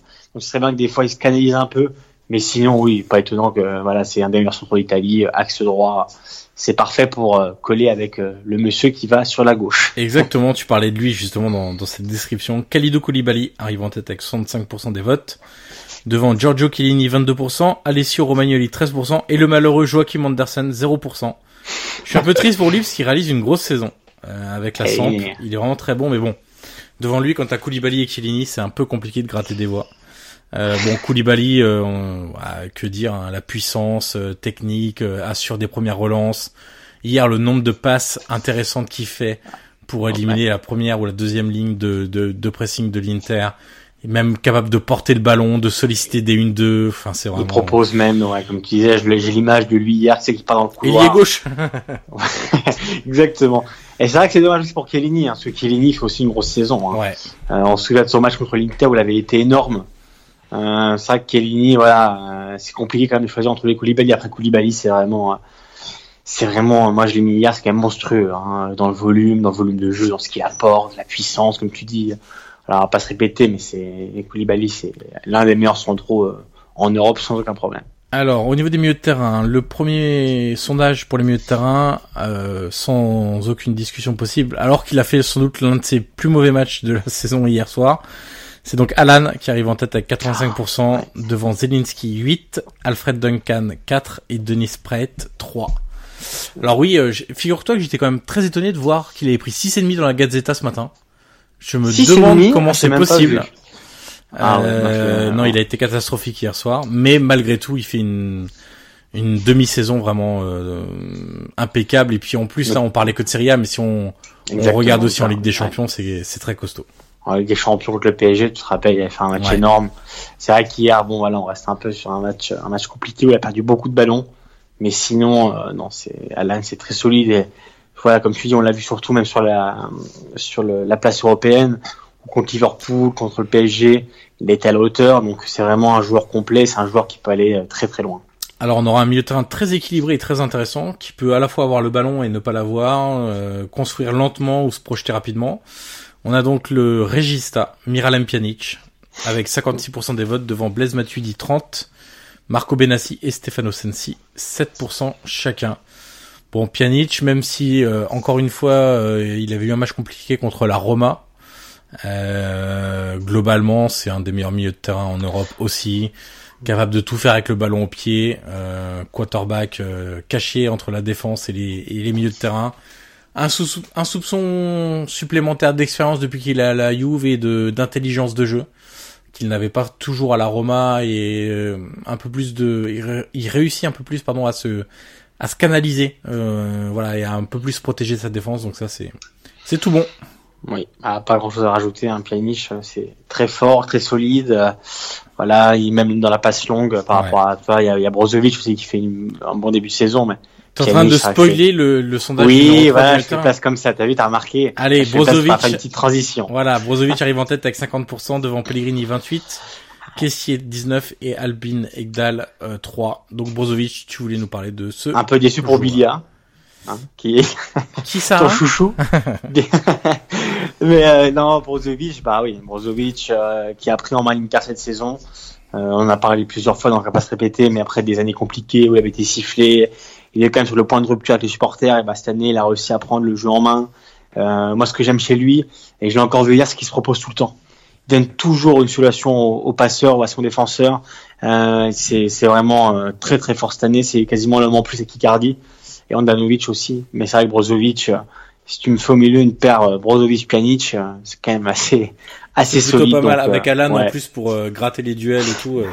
C'est non, c'est entièrement mérité pour Brozovic qui réalise un gros début de saison avec l'Inter. Alors on va passer maintenant aux attaquants. Alors là c'est un peu plus délicat parce que euh, il y a beaucoup d'attaquants axiaux qui sont très bons cette saison, mais il y a beaucoup d'ailiers qui sont en souffrance. Euh, C'était un peu compliqué de trouver beaucoup d'ailiers euh, qui se mettent en évidence. Par exemple la Roma, il n'y a pas vraiment un ailier, il y a El Sharawi, mais bon il est blessé euh, depuis quelques semaines maintenant et c'est compliqué. À l'Inter, Perisic est pas dedans, Keita Baldé voilà non plus. Donc il y a Politano, mais c'est pas non plus euh, le meilleur joueur du championnat, même s'il est très bon, etc. À la Lazio, ça joue pas avec des ailiers offensifs. Euh, au Milan, bon, il y a Suzo, mais derrière c'est c'est le désert. À la Juve, euh, Douglas Costa, Dybala, euh, quand ils sont alignés sur le côté, c'est pas c'est pas c'est pas les, hum, ils font pas partie du, du top de cette demi-saison non plus. Donc c'est un peu compliqué. Il y a beaucoup d'attaquants axiaux. Donc là, ça va être un peu. J'aimerais pas être l'entraîneur de cette équipe. Euh, on a donc Cristiano Ronaldo, Piatek et Mauro Icardi euh, qui arrivent en tête de ce de, de ce sondage. Donc euh, ça va être compliqué de les aligner tous ensemble, mais bon, on fera appel à un maître tacticien pour euh, pour trouver des moyens de, de, de, jouer ensemble. Donc Cristiano Ronaldo arrive devant euh, Quagliarella, Mandzukic et Insigne, qui termine dernier de, de ce vote-là. Hein. Insigne, c'est un peu étonnant, même si si on regarde que les dernières semaines, c'est compliqué. Euh, Piatek arrive devant Suzo, Politano et El Sharawi. Et puis Icardi arrive devant Mertens, Immobilier et Milik. Oui, bah c'est quand même pas trop mal comme attaque. On a, Disons qu'on a de quoi marquer des buts. Après, il faudra alimenter les attaquants. Ça c'est peut-être un peu plus compliqué. Après, forcément, tu vois, le, les dernières semaines jouent beaucoup. Suzo a pas été bon ces dernières semaines, on voit plus beaucoup. Il a été aussi blessé. Il signé hier, par exemple, a été vraiment pas bon. Hier, je l'ai vraiment trouvé en dessous. Très mauvais. Euh, Quagliarella, euh, c'est dommage. Quagliarella, c'est dommage parce que vraiment, euh, encore une fois cette année, il a prolongé d'ailleurs son contrat. Mais hier, il met un but. Encore une fois, une espèce d'aile de pigeon magnifique. Il frappe un magnifique coup franc sur la barre. C'est vrai que Quagliarella, rien qu'au mérite, voilà, il aurait pu aussi être dans, le, dans ce 11. Mais voilà, quand t'as Ronaldo, Piontek et le dernier Icardi, c'est compliqué. Surtout qu'Icardi, au-delà d'être un vrai buteur, c'est déjà aussi un leader, c'est un homme avec des, des coronesses, si, on, si je puis dire. Et c'est vrai aussi que même dans les déviations, dans, dans comment il fait jouer l'équipe, on peut pas dire qu'Icardi c'est vraiment euh, uniquement un neuf, euh, tu un neuf pur euh, qui, qui marque que dans la surface. Non, je trouve vraiment qu'il s'améliore même dans le dans la façon qu'il a de faire jouer ses coéquipiers. Donc on l'a vu aussi en Ligue des Champions qu'il avait, il avait réalisé un, voilà, un beau, une belle phase de groupe. Malheureusement sur la qualif, ouais, il a quand même marqué contre le Barça, contre Tottenham aussi. Oui. Donc voilà, donc c'est vraiment c'est mérité. Puis Ronaldo, bon bah, Chiellini hier, euh, je t'en parlais tout à l'heure, Chiellini j'ai regardé son, interview d'après match où il disait bah on a été mené trois fois cette saison euh, contre Empoli, contre euh, hier contre l'Atalanta et Napoli. Et il disait à chaque fois, bah c'est Ronaldo qui nous a sauvés. Donc voilà, ça résume un peu tout. Ronaldo, on en parlera tout à l'heure aussi parce qu'on a vu qu'on avait des questions dessus. Ouais. Et voilà, Ronaldo, Piontek, Icardi, c'est l'attaque de, de, cette première partie de saison. Bon, on n'a pas demandé pour l'entraîneur, mais j'imagine que ça aurait été un plébiscite pour euh, Max Allegri. Donc oui, on peut on peut se passer de sondage. Donc voilà cette équipe, je vais la rappeler. Dans les buts, Andanovic, à droite de la défense, Cancelo, à gauche de la défense, Alexandro, tout, à, euh, tout de la Juve. Euh, Skriniar et Koulibaly en défense. Au milieu de terrain, Alan, Pjanic et Brozovic. Et devant, Ronaldo, Piontek et Icardi. On va passer à la dernière rubrique de ce podcast qui fait déjà 1h06. Mais bon, on vous donne un peu de matière. On reviendra que... Euh, euh je crois que c'est le 7 janvier qu'on a prévu de faire le premier podcast sur euh, un bilan de la mi-saison du coup. Donc, euh, donc vous aurez une dizaine de jours pour ingurgiter cette heure et demie de, de podcast. Et puis comme on l'avait dit pour Noël, hein, si jamais euh, votre oncle qui n'aime pas le, le football, il vous sort que votre cousin qui est fan de rugby ou fan de hand, ce sport UNSS, euh, d'ailleurs, dit que les footballeurs sont trop payés, eh bien, vous pourrez vous isoler, écouter notre podcast. Tu sais, je suis prêt à lancer un sondage sur Twitter. Parce que, alors, pour, pour tout avouer aux, aux auditeurs, normalement, je un peu en vacances. Voilà, on fait une pause, bon. Par Chanceux, vénard. Chanceux, voilà. C'est, c'est les premières vacances depuis plus d'un an et demi. Ah ouais. Et du coup, je vais partir en Italie. Ah. Et je vais partir samedi, et sans vous mentir, je devais faire une halte à Milan, et je me suis dit, bon, à Milan-Spal, pourquoi pas aller voir le match, tu vois, euh, en détente, sur ma route, pourquoi pas. Mais du coup, maintenant, bon, j'ai quelques doutes, tu vois, je me suis dit, est-ce que c'est pas une perte de temps? Est-ce que vraiment je vais y aller pour voir ça? Donc, tu vois, j'aimerais avoir la question, savoir si je dois aller voir Milan-Spal.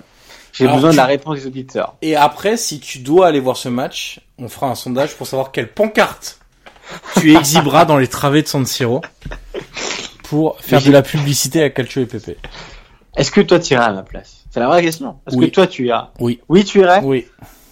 Bah, rien que pour assister à la dernière de Gattuso. J'étais sûr. Ah tellement prévisible. Bien sûr.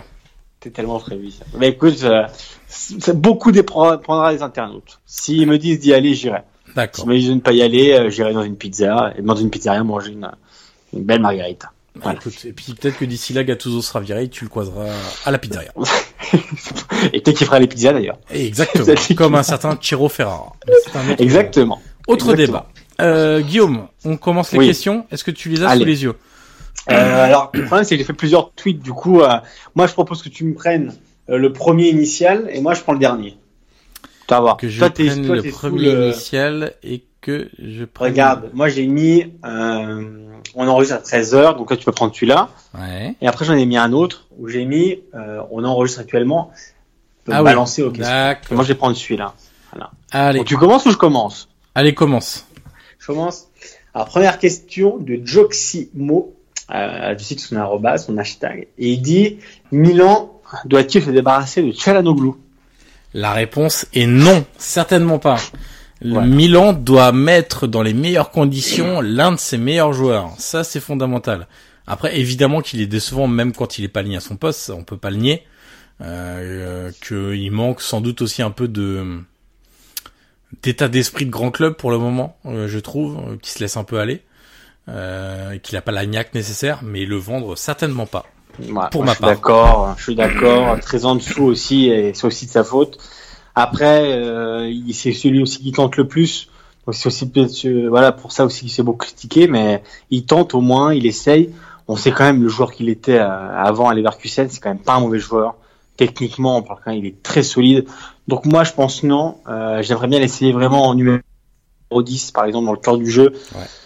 Voilà, il, il, il, a aussi, voilà, on peut aussi lui reprocher beaucoup de choses cette année. Hein. Il n'est pas exempt de, de, tout reproche. On sait qu'il y a des problèmes aussi familiaux, voilà, avec sa compagne, avec qui s'est séparé. Et voilà, Gattuso est répété souvent euh, en conférence de presse où il disait qu'il avait un peu de mal à s'en remettre. Donc c'est un peu compliqué, mais non. Moi, je, je lui donne encore une chance. Et je pense vraiment qu'avec un entraîneur qui pourrait le faire jouer dans les meilleures conditions, je pense que Tchernobyl pourrait s'imposer à Milan. Donc la réponse est non. Question suivante. Vas-y. Ah, ça monte maintenant. Moi. Ah, ah pardon. moi. Bah, une chacune. Allez, vas-y, encore toi, et puis je, je lance le thread du coup. Alors, deuxième question. ah, c'est encore sur Milan. Penses-tu que alors c'est Ange C, l'arrobas Garcimore, qui dit Penses-tu que Gattuso va démissionner pour qu'il respecte sa parole donnée? Non. Euh, la réponse est non. Euh, malheureusement, euh, voilà, moi aussi je suis romantique, mais Gattuso, c'est un entraîneur comme tout le monde. Il a son poste, il a son bon, il a son salaire de 2 millions par an. Euh, il faut arrêter de croire qu'il avait dit, il avait dit si je serais le problème du Milan, je démissionnerais, mais non. Euh, voilà, on vit plus dans le monde des bisounours. Euh, voilà, il a, il a prolongé jusqu'en 2021. Il tient son banc, il a son staff, il a, là, il a des, il a une famille comme tout le monde. Alors il a d'avoir certainement voilà pas mal de sous, mais il tient aussi un son banc. Donc il faut arrêter de dire que évidemment Gattuso est très attaché à Milan, mais de là à ce qu'il parte et qu'il démissionne, non, non, il partira pas. Voilà, il va rester et à moins qu'on le mette à la porte, euh, il a encore hier, il restera euh, jusqu'au bout. Alors une question de Romino 7, ah, Romino 7 ou Romino 7, oui. on ne sait pas encore, Quelle solution pour contrer le racisme en Italie? Et eh bien là, je vais te dire, écoute le podcast. Voilà. Oui, on nous en avons pas mal euh, parlé. Une question de Monsieur Mehdi. Euh, bon, j'essaie de trouver la moins provocatrice ou euh, notre ami euh, Mehdi, supporter de la Roma. Under, sa coupe de cheveux est-elle normale? Alors, alors, il faut, faut quand même que j'avoue un truc, c'est que euh, je me suis fait la réflexion pendant le match, pendant un temps mort, et je me suis dit, c'est quoi cette coupe de cheveux? Euh, Et autre fait important à la Roma, c'est que c'est très difficile de distinguer Zaniolo et Chic quand ils jouent ensemble, car les deux sont gauchers, assez longilignes, à peu près la même coupe de cheveux, euh, donc c'est très très compliqué, les mêmes chaussures. Donc je propose euh, que euh, l'un des deux choisisse une coupe un peu plus 2.0 avec des dégradés et euh, des petits dessins, des sculptures dans la tête. allez, je enchaîne une troisième. Manolas, meilleur défenseur du monde, mais aussi de l'univers, Monsieur Mehdi, non. Hein, même si tu sembles beaucoup l'apprécier. Roby Gallio, Dio Nerazzurro, euh, son, son pseudo Twitter, perspicace. Quel milieu pourrait arriver si Nainggolan venait à se faire vendre, donc à être vendu? En janvier? Oui. Bah, en janvier, il partira pas, Nainggolan, donc euh, la, la, question ne se pose pas. Voilà. Non, Nainggolan ne partira pas en janvier, donc. Euh, Marotta a expliqué, en tout cas hier, que oui, c'était pas. Non, non, il a été sanctionné, mais c'est quand même le gros coup l'été dernier, donc non. Nangolan ne partira pas, donc pour le moment, euh, la question ne se pose pas. On se la reposera euh, l'été prochain quand peut-être que Nangolan sera vendu, mais ce serait quand même très étonnant parce que voilà, je pense que l'Inter va continuer à miser dessus malgré les les petites euh, les petites frasques de notre ami euh, Raja. Allez à ton tour. Alors moi j'ai son excellence avec un arrobase Antoine Alexandre 2 qui dit un renfort au poste de latéral droit pour l'Inter est-il nécessaire? Bah, avec Versaico d'Ambrosio. T'es plutôt bien fourni, je trouve, donc euh, j'irai pas chercher sur, euh, sur, ce poste-là. Moi non plus. Moi non plus. Je pense pas que c'est là où il y a plus de lacunes. Donc euh, non, Versaico était à côté l'été dernier. Donc euh, non, je pense pas que c'est le c'est le poste qui doit être prioritaire. À choisir, j'irais plutôt prendre un ailier pour ma part, mais. oui, pourquoi Oui, oui. Evan Kandreva, c'est ça que t'as signé? Par exemple. Alors, une autre question. Ah, on va voir sur Gattuso a déjà fait. Euh, euh, ah oui, lui disait est-ce qu'il faut garder Gattuso en tant que coach adjoint? C'est un nouveau coach arrive. Ah, euh, ça paraît compliqué. quand même. Ouais, hein. parce que lui, il a quand même un minimum de dignité, un minimum d'ego. Donc honnêtement, je pense pas qu'il se dira je me mets en, en tant qu'adjoint, même retourner à la Primavera. Ah, c'est un peu comme si tu disais à un président de la République, bah écoute, euh, t'es plus président, mais t'es ministre des Transports Maritimes. Bon, bah, certes, mais non, hein, non merci. C'est vrai. Alors, son excellent, pas toujours pareil, qui disait qu'Andreva, euh, l'Inter a se débarrasser de Candreva. On a euh, parlé tout à l'heure. Johan, il disait pour. Oui, plutôt. Oui, oui, on dirait pas non. Même pour le joueur, hein, je veux dire, euh, qui, après, il faudra faire un choix, c'est-à-dire, le choix, c'est de viser un niveau un peu plus bas et, ou alors partir à l'étranger, mais euh, Kandreva euh, dans une équipe de milieu de classement euh, s'éclaterait sans doute plus que euh, à l'Inter aujourd'hui quoi. D'ailleurs, on sait qu'il y a un club en rouge et blanc qu'on surnomme le club du Rocher qui voulait l'été dernier par exemple. Alors je suis pas sûr qu'ils reviennent taper à la porte maintenant mais je pense pas. Mais voilà, même tu vois, je pense à un club comme Parme ou même s'ils ont pas les moyens, tu vois, mais de ce calibre-là, tu vois, un club où il pourra être titulaire et apporter pas mal de choses. Alors, euh, d'autres questions, les dernières sur ce tweet-là, euh, on, me demande beaucoup sur AC Milan Silvio, Diego Lito qui demandait euh, Wenger et Jardim peuvent-ils être l'après Gattuso Wenger, hmm, ça j'ai envie de te dire oui, oui. J'ai envie de te dire que ça peut être une piste parce que Gazidis, tu peux pas savoir. Euh, alors après, ah, il paraît que c'était pas, très bien terminé quand même entre les deux, donc. Euh...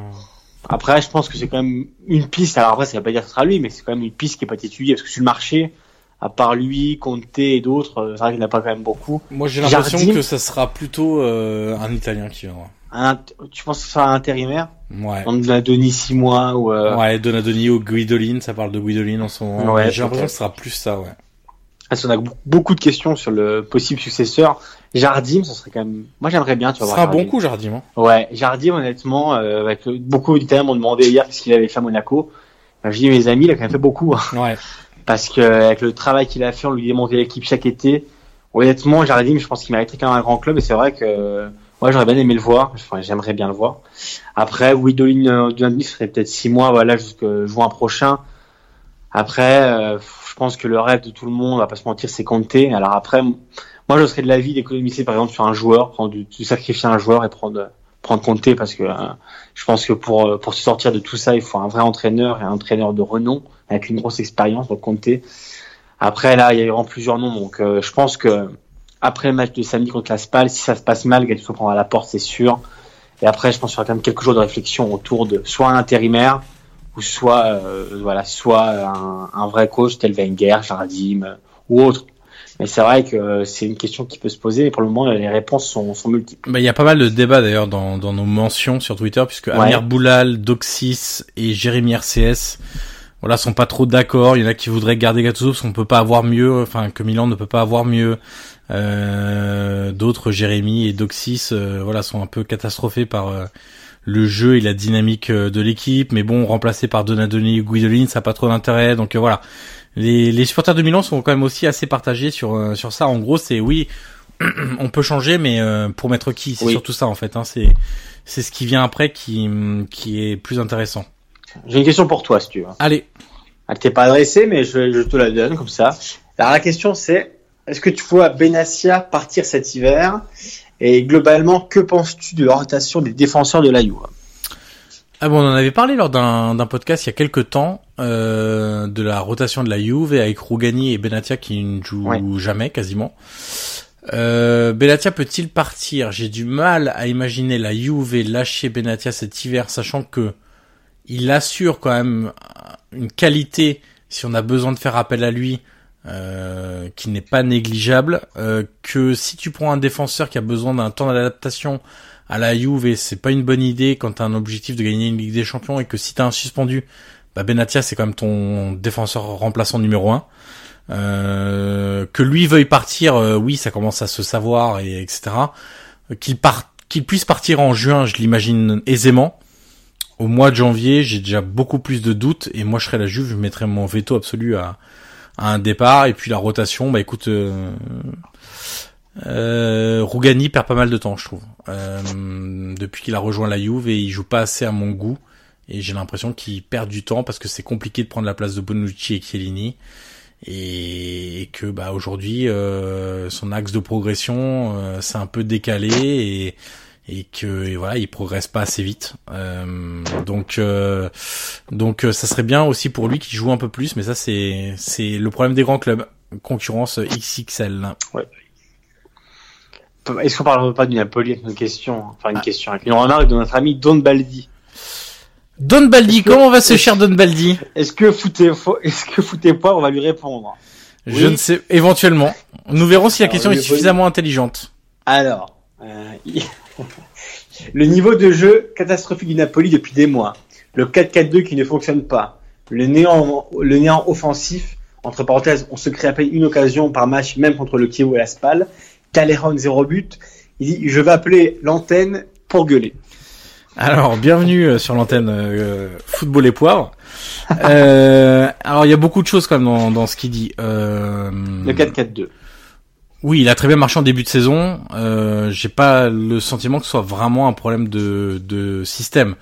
Le fait est qu'on l'a expliqué en début de saison, il faut se débarrasser un peu de. En fait, il faut déjà se, se débarrasser des images du Napoli de Sarri qu'on a en tête. Ça n'arrivera plus, de façon très probable, et c'était pas suffisant pour gagner un titre. Ça, c'est la première chose. Euh, deuxième chose, Ancelotti est tout sauf un entraîneur à la Sarri. Et lui, il a euh, pas le, le jeu comme élément fondateur de sa manière de coacher. Fondateur, c'est le management et les moyens d'arriver à un résultat. Mais le jeu n'est pas un élément, je vais pas dire pas central parce que ce serait un peu sévère, mais disons qu'il arrive à s'adapter à beaucoup de situations et Ancelotti au PSG, c'était pas toujours la régalade. Le Ancelotti au Bayern, c'était pas non plus toujours la régalade. Donc euh, ça, c'est deux éléments. Euh, L'autre truc, c'est euh, il se crée une demi-occasion, c'est ça euh, Oui. Bon alors j'ai regardé un petit peu les, les expected goals là en, en, parlant. Bon, il se crée pas une occasion contre la SPAL, ils sont quand même à 2,69 d'expected goals, euh, ce qui est quand même la moyenne très haute. Euh, donc c'est en gros, on attend deux, trois buts marqués. Après qu'il y a un problème dans la finition, sans doute, hein, puisque Insigne et Mertens ne marquent plus depuis euh, quelques semaines maintenant. Mais on peut pas dire non plus qu'il ne se crée pas d'occasion. Il y a certains matchs où ça se vérifie. J'ai en tête, je crois que c'est contre le Kievo où c'était pas pas vraiment brillant du côté de de Naples, mais on peut pas dire non plus qu'ils sont catastrophiques. je regarde contre Frosinone, ils sont à 2,30 d'expected goals. Euh, voilà, donc c'est pas non plus là. Je, je le trouve bien sévère, même si effectivement la qualité de jeu a baissé entre euh, le début de saison et, aujourd'hui.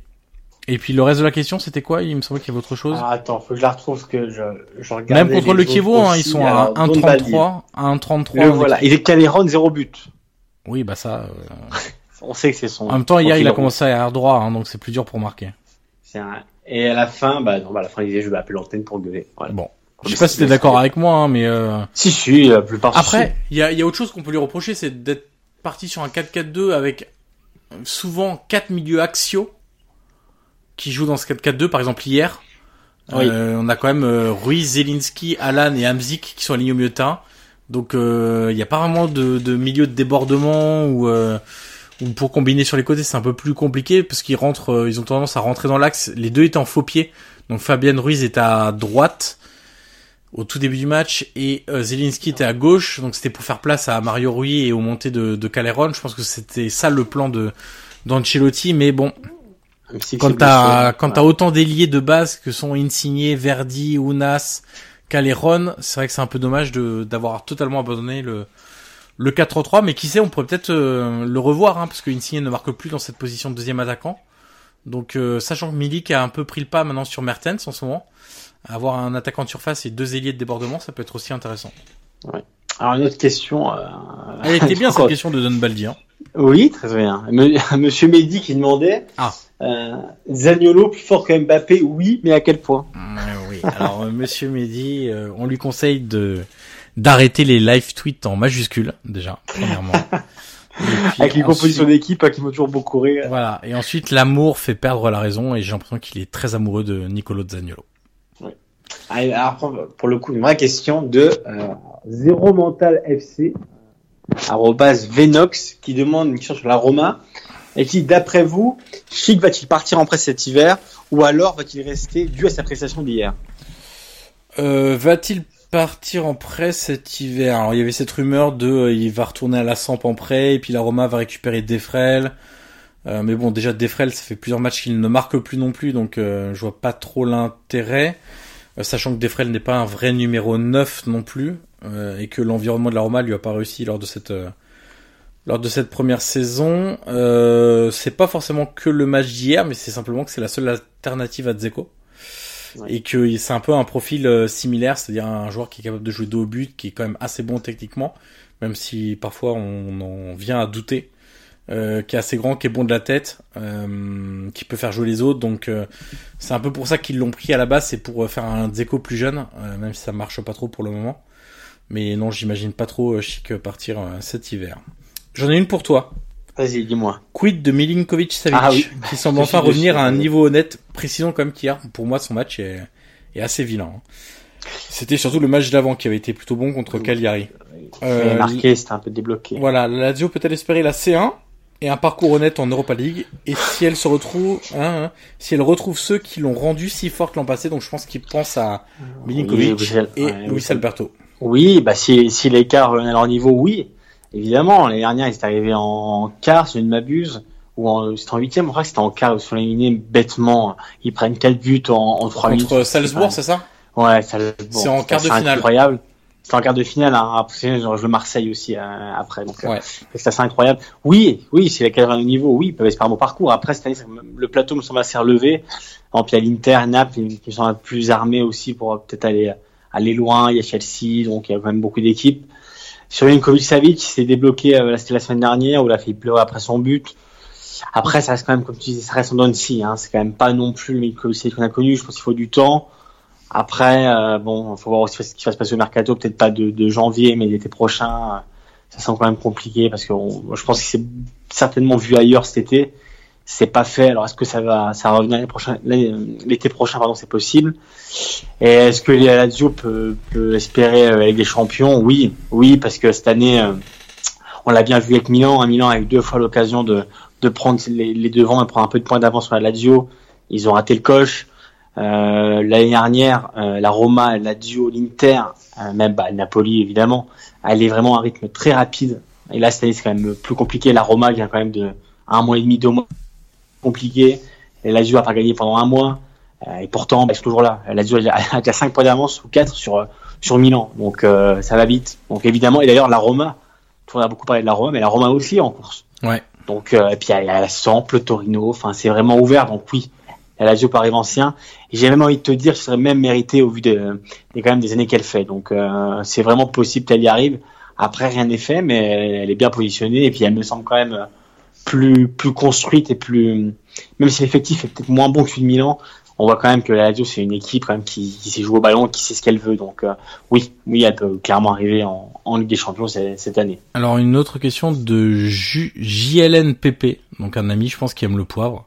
Ça doit être Julien d'ailleurs parce que c'est Jus son, son pseudo. Euh, Pouvez-vous faire un point série B? Eh ben écoute, on en fera un dans les prochaines semaines. Oui avec notamment le, les mecs du site Série Bellissima. Donc rendez-vous. Et j'ai vu euh, une autre question, alors j'ai pas le tout souvenir, c'est les tops et les flops du mercato. Oui, alors il y a Brogdon, John Inkramer qui nous demande ça, et aussi euh, Ayam Longo ou Yam Longo, je sais pas comment il veut qu'on le dise. Euh, Est-ce que tu as des joueurs en tête déjà? Bah écoute, euh, là maintenant, j'ai envie de dire Higuain, mais parce qu'il a quand même moins de buts que certains, mais moi j'arrive pas à le critiquer parce que je connais tellement la valeur de joueur que pour moi il est pas mis en valeur. Donc euh, ça pourrait être considéré un flop dans le sens où voilà on s'attendait tellement à, beaucoup, mais je pense que lui il est pas pour grand chose même s'il a ses fautes évidemment, mais sinon euh, là maintenant comme ça. Euh, Alors il y a deux choses différentes. Il y en a un qui demandait les flops tout court et les autres les flops des recrues. Donc moi, les flops tout court, je peux mettre Fazio dedans parce qu'il a un ah niveau ah oui, ah, les flops, oui. Catastrophique. Euh, en flop des recrues, euh, bon, Keita Baldé, j'attends plus aussi à. Bah, je l'ai moi le flop. Allez, j'ai le flop, Nangolan. Oui, c'est vrai. Ah oui, ah oui, Nangolan, parce que et d'ailleurs, on va se demander à la fin si l'affaire a pas été faite par la Roma qui a récupéré Zagnolo, oui. plus 24 euh, millions. Oui, plus Santon, mais ça c'est autre chose. Oui, bon, Santon, c'est ah, Justement, dans les flops euh, recrues, on peut aussi mettre Santon. Il y a, si on reste sur la romane, Zonzi, on a, on est en droit d'attendre un peu plus quand même euh, de lui et de son expérience et voilà.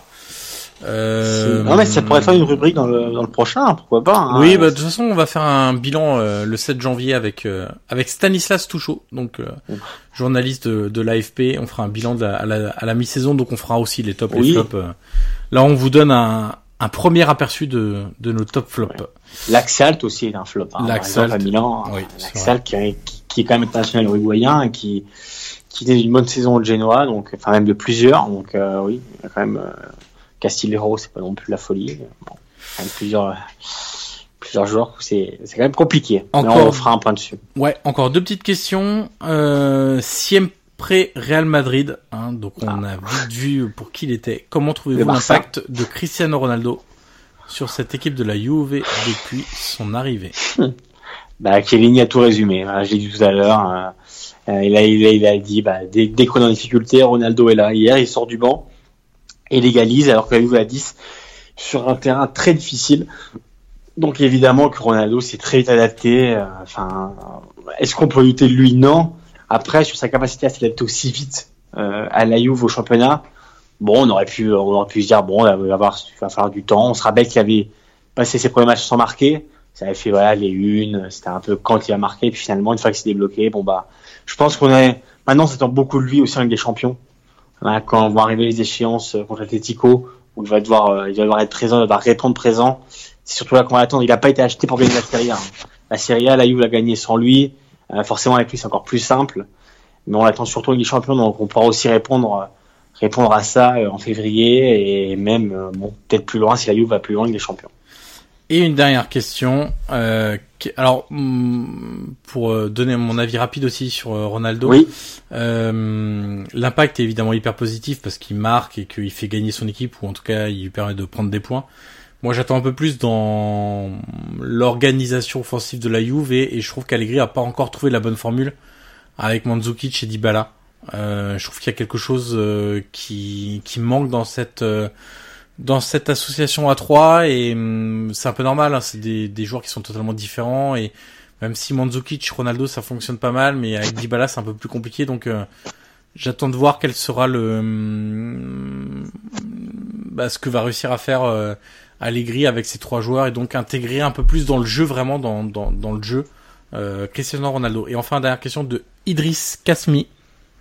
Euh, quel est le plafond de verre? Non, quel est le, oui, quel est le plafond de l'Inter à moyen terme, selon toi? Euh, Moi, l'Inter, honnêtement, euh, pour moi, je suis optimiste sur l'avenir parce que on verra bien ce qu'il fera Spalletti. Moi, c'est vraiment un, un entraîneur que j'aime bien. Je pense qu'il y a quand même une base très solide. Euh, on sait qu'un jour ou l'autre, voilà, Simone viendra, donc euh, bon, c'est pas quand, mais on sait que lui, lui a envie de venir. Bon, honnêtement, l'Inter est sorti de sa spirale dans laquelle Milan est encore, euh, est encore, voilà, comment dire, est encore bloqué dedans. L'Inter est un club malade, il est plus que sur la les guérisons. On l'a encore vu hier. maintenant, c'est une équipe solide de Serie A. Ils ont retrouvé, ils ont retrouvé leur place. donc, moi, je suis optimiste pour l'Inter. Donc, le plafond de verre Évidemment que cette année, euh, voilà, euh, on aurait, on aurait aimé qu'il y ait un peu plus de suspense pour le titre, avec, euh, en espérant que l'Inter peut-être, voilà, avec Lautaro Martinez, avec Keita Valdez, ça qu'ils avaient fait un beau mercato aussi, mais bon, on voit qu'il a eu vraiment au-dessus. Après, je pense que dans les années prochaines, dans les années à venir, les supporters sont toujours là. Ils ont encore fait 64 000 hier. Donc non, moi je suis optimiste pour l'Inter. Je pense que le jeu est là. Il y a encore quelques erreurs par-ci par-là, mais je pense honnêtement que ça peut, ça peut aller loin. Je sais pas ton avis, mais je pense que ils sont sur la bonne voie du moins pour pour l'avenir. Écoute, euh, on va on va les citer puisqu'on a tous les deux répondu à un de leurs questionnaires, stylé Juve, euh, qui nous a posé du coup euh, quel est, euh, tu sais dans le questionnaire il y avait une question, quel est pour vous le principal rival de la Juve cette saison? Et donc moi j'avais élargi un peu le truc, je leur avais dit bah cette saison c'est le Napoli qui semble avoir évidemment une longueur d'avance encore sur l'Inter, mais à moyen terme vu où en sont les projets des cinq principaux clubs italiens, euh, j'ai l'impression que l'Inter peut être celui qui va concurrencer la Juve dans les 2, 3, 4 années à venir. Euh, parce qu'il y a des, mm, des bases plus solides et une organisation. Alors base, j'entends euh, notamment économique, hein, avec l'actionnaire, avec l'image de l'Inter dans le monde, ce que ça peut rapporter, etc. Et aussi une structure, une organisation qui me semble assez intéressante avec l'arrivée de Marotta.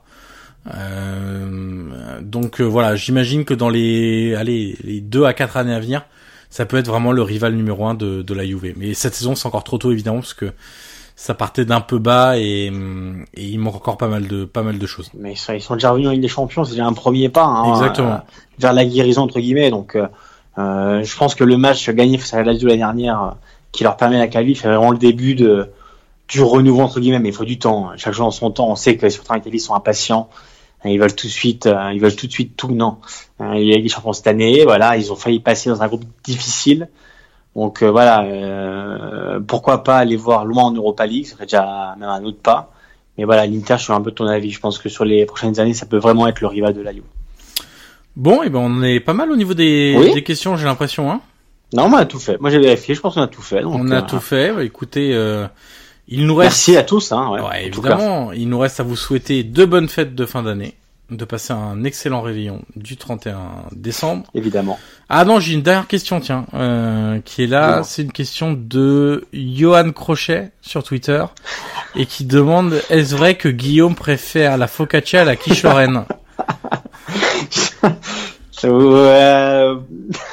Comment dire? Oui, oui, je dois avouer que la focaccia avec un, une petite tranche de, de jambon cru au milieu, un peu de mortadelle, là, je ne dis jamais non.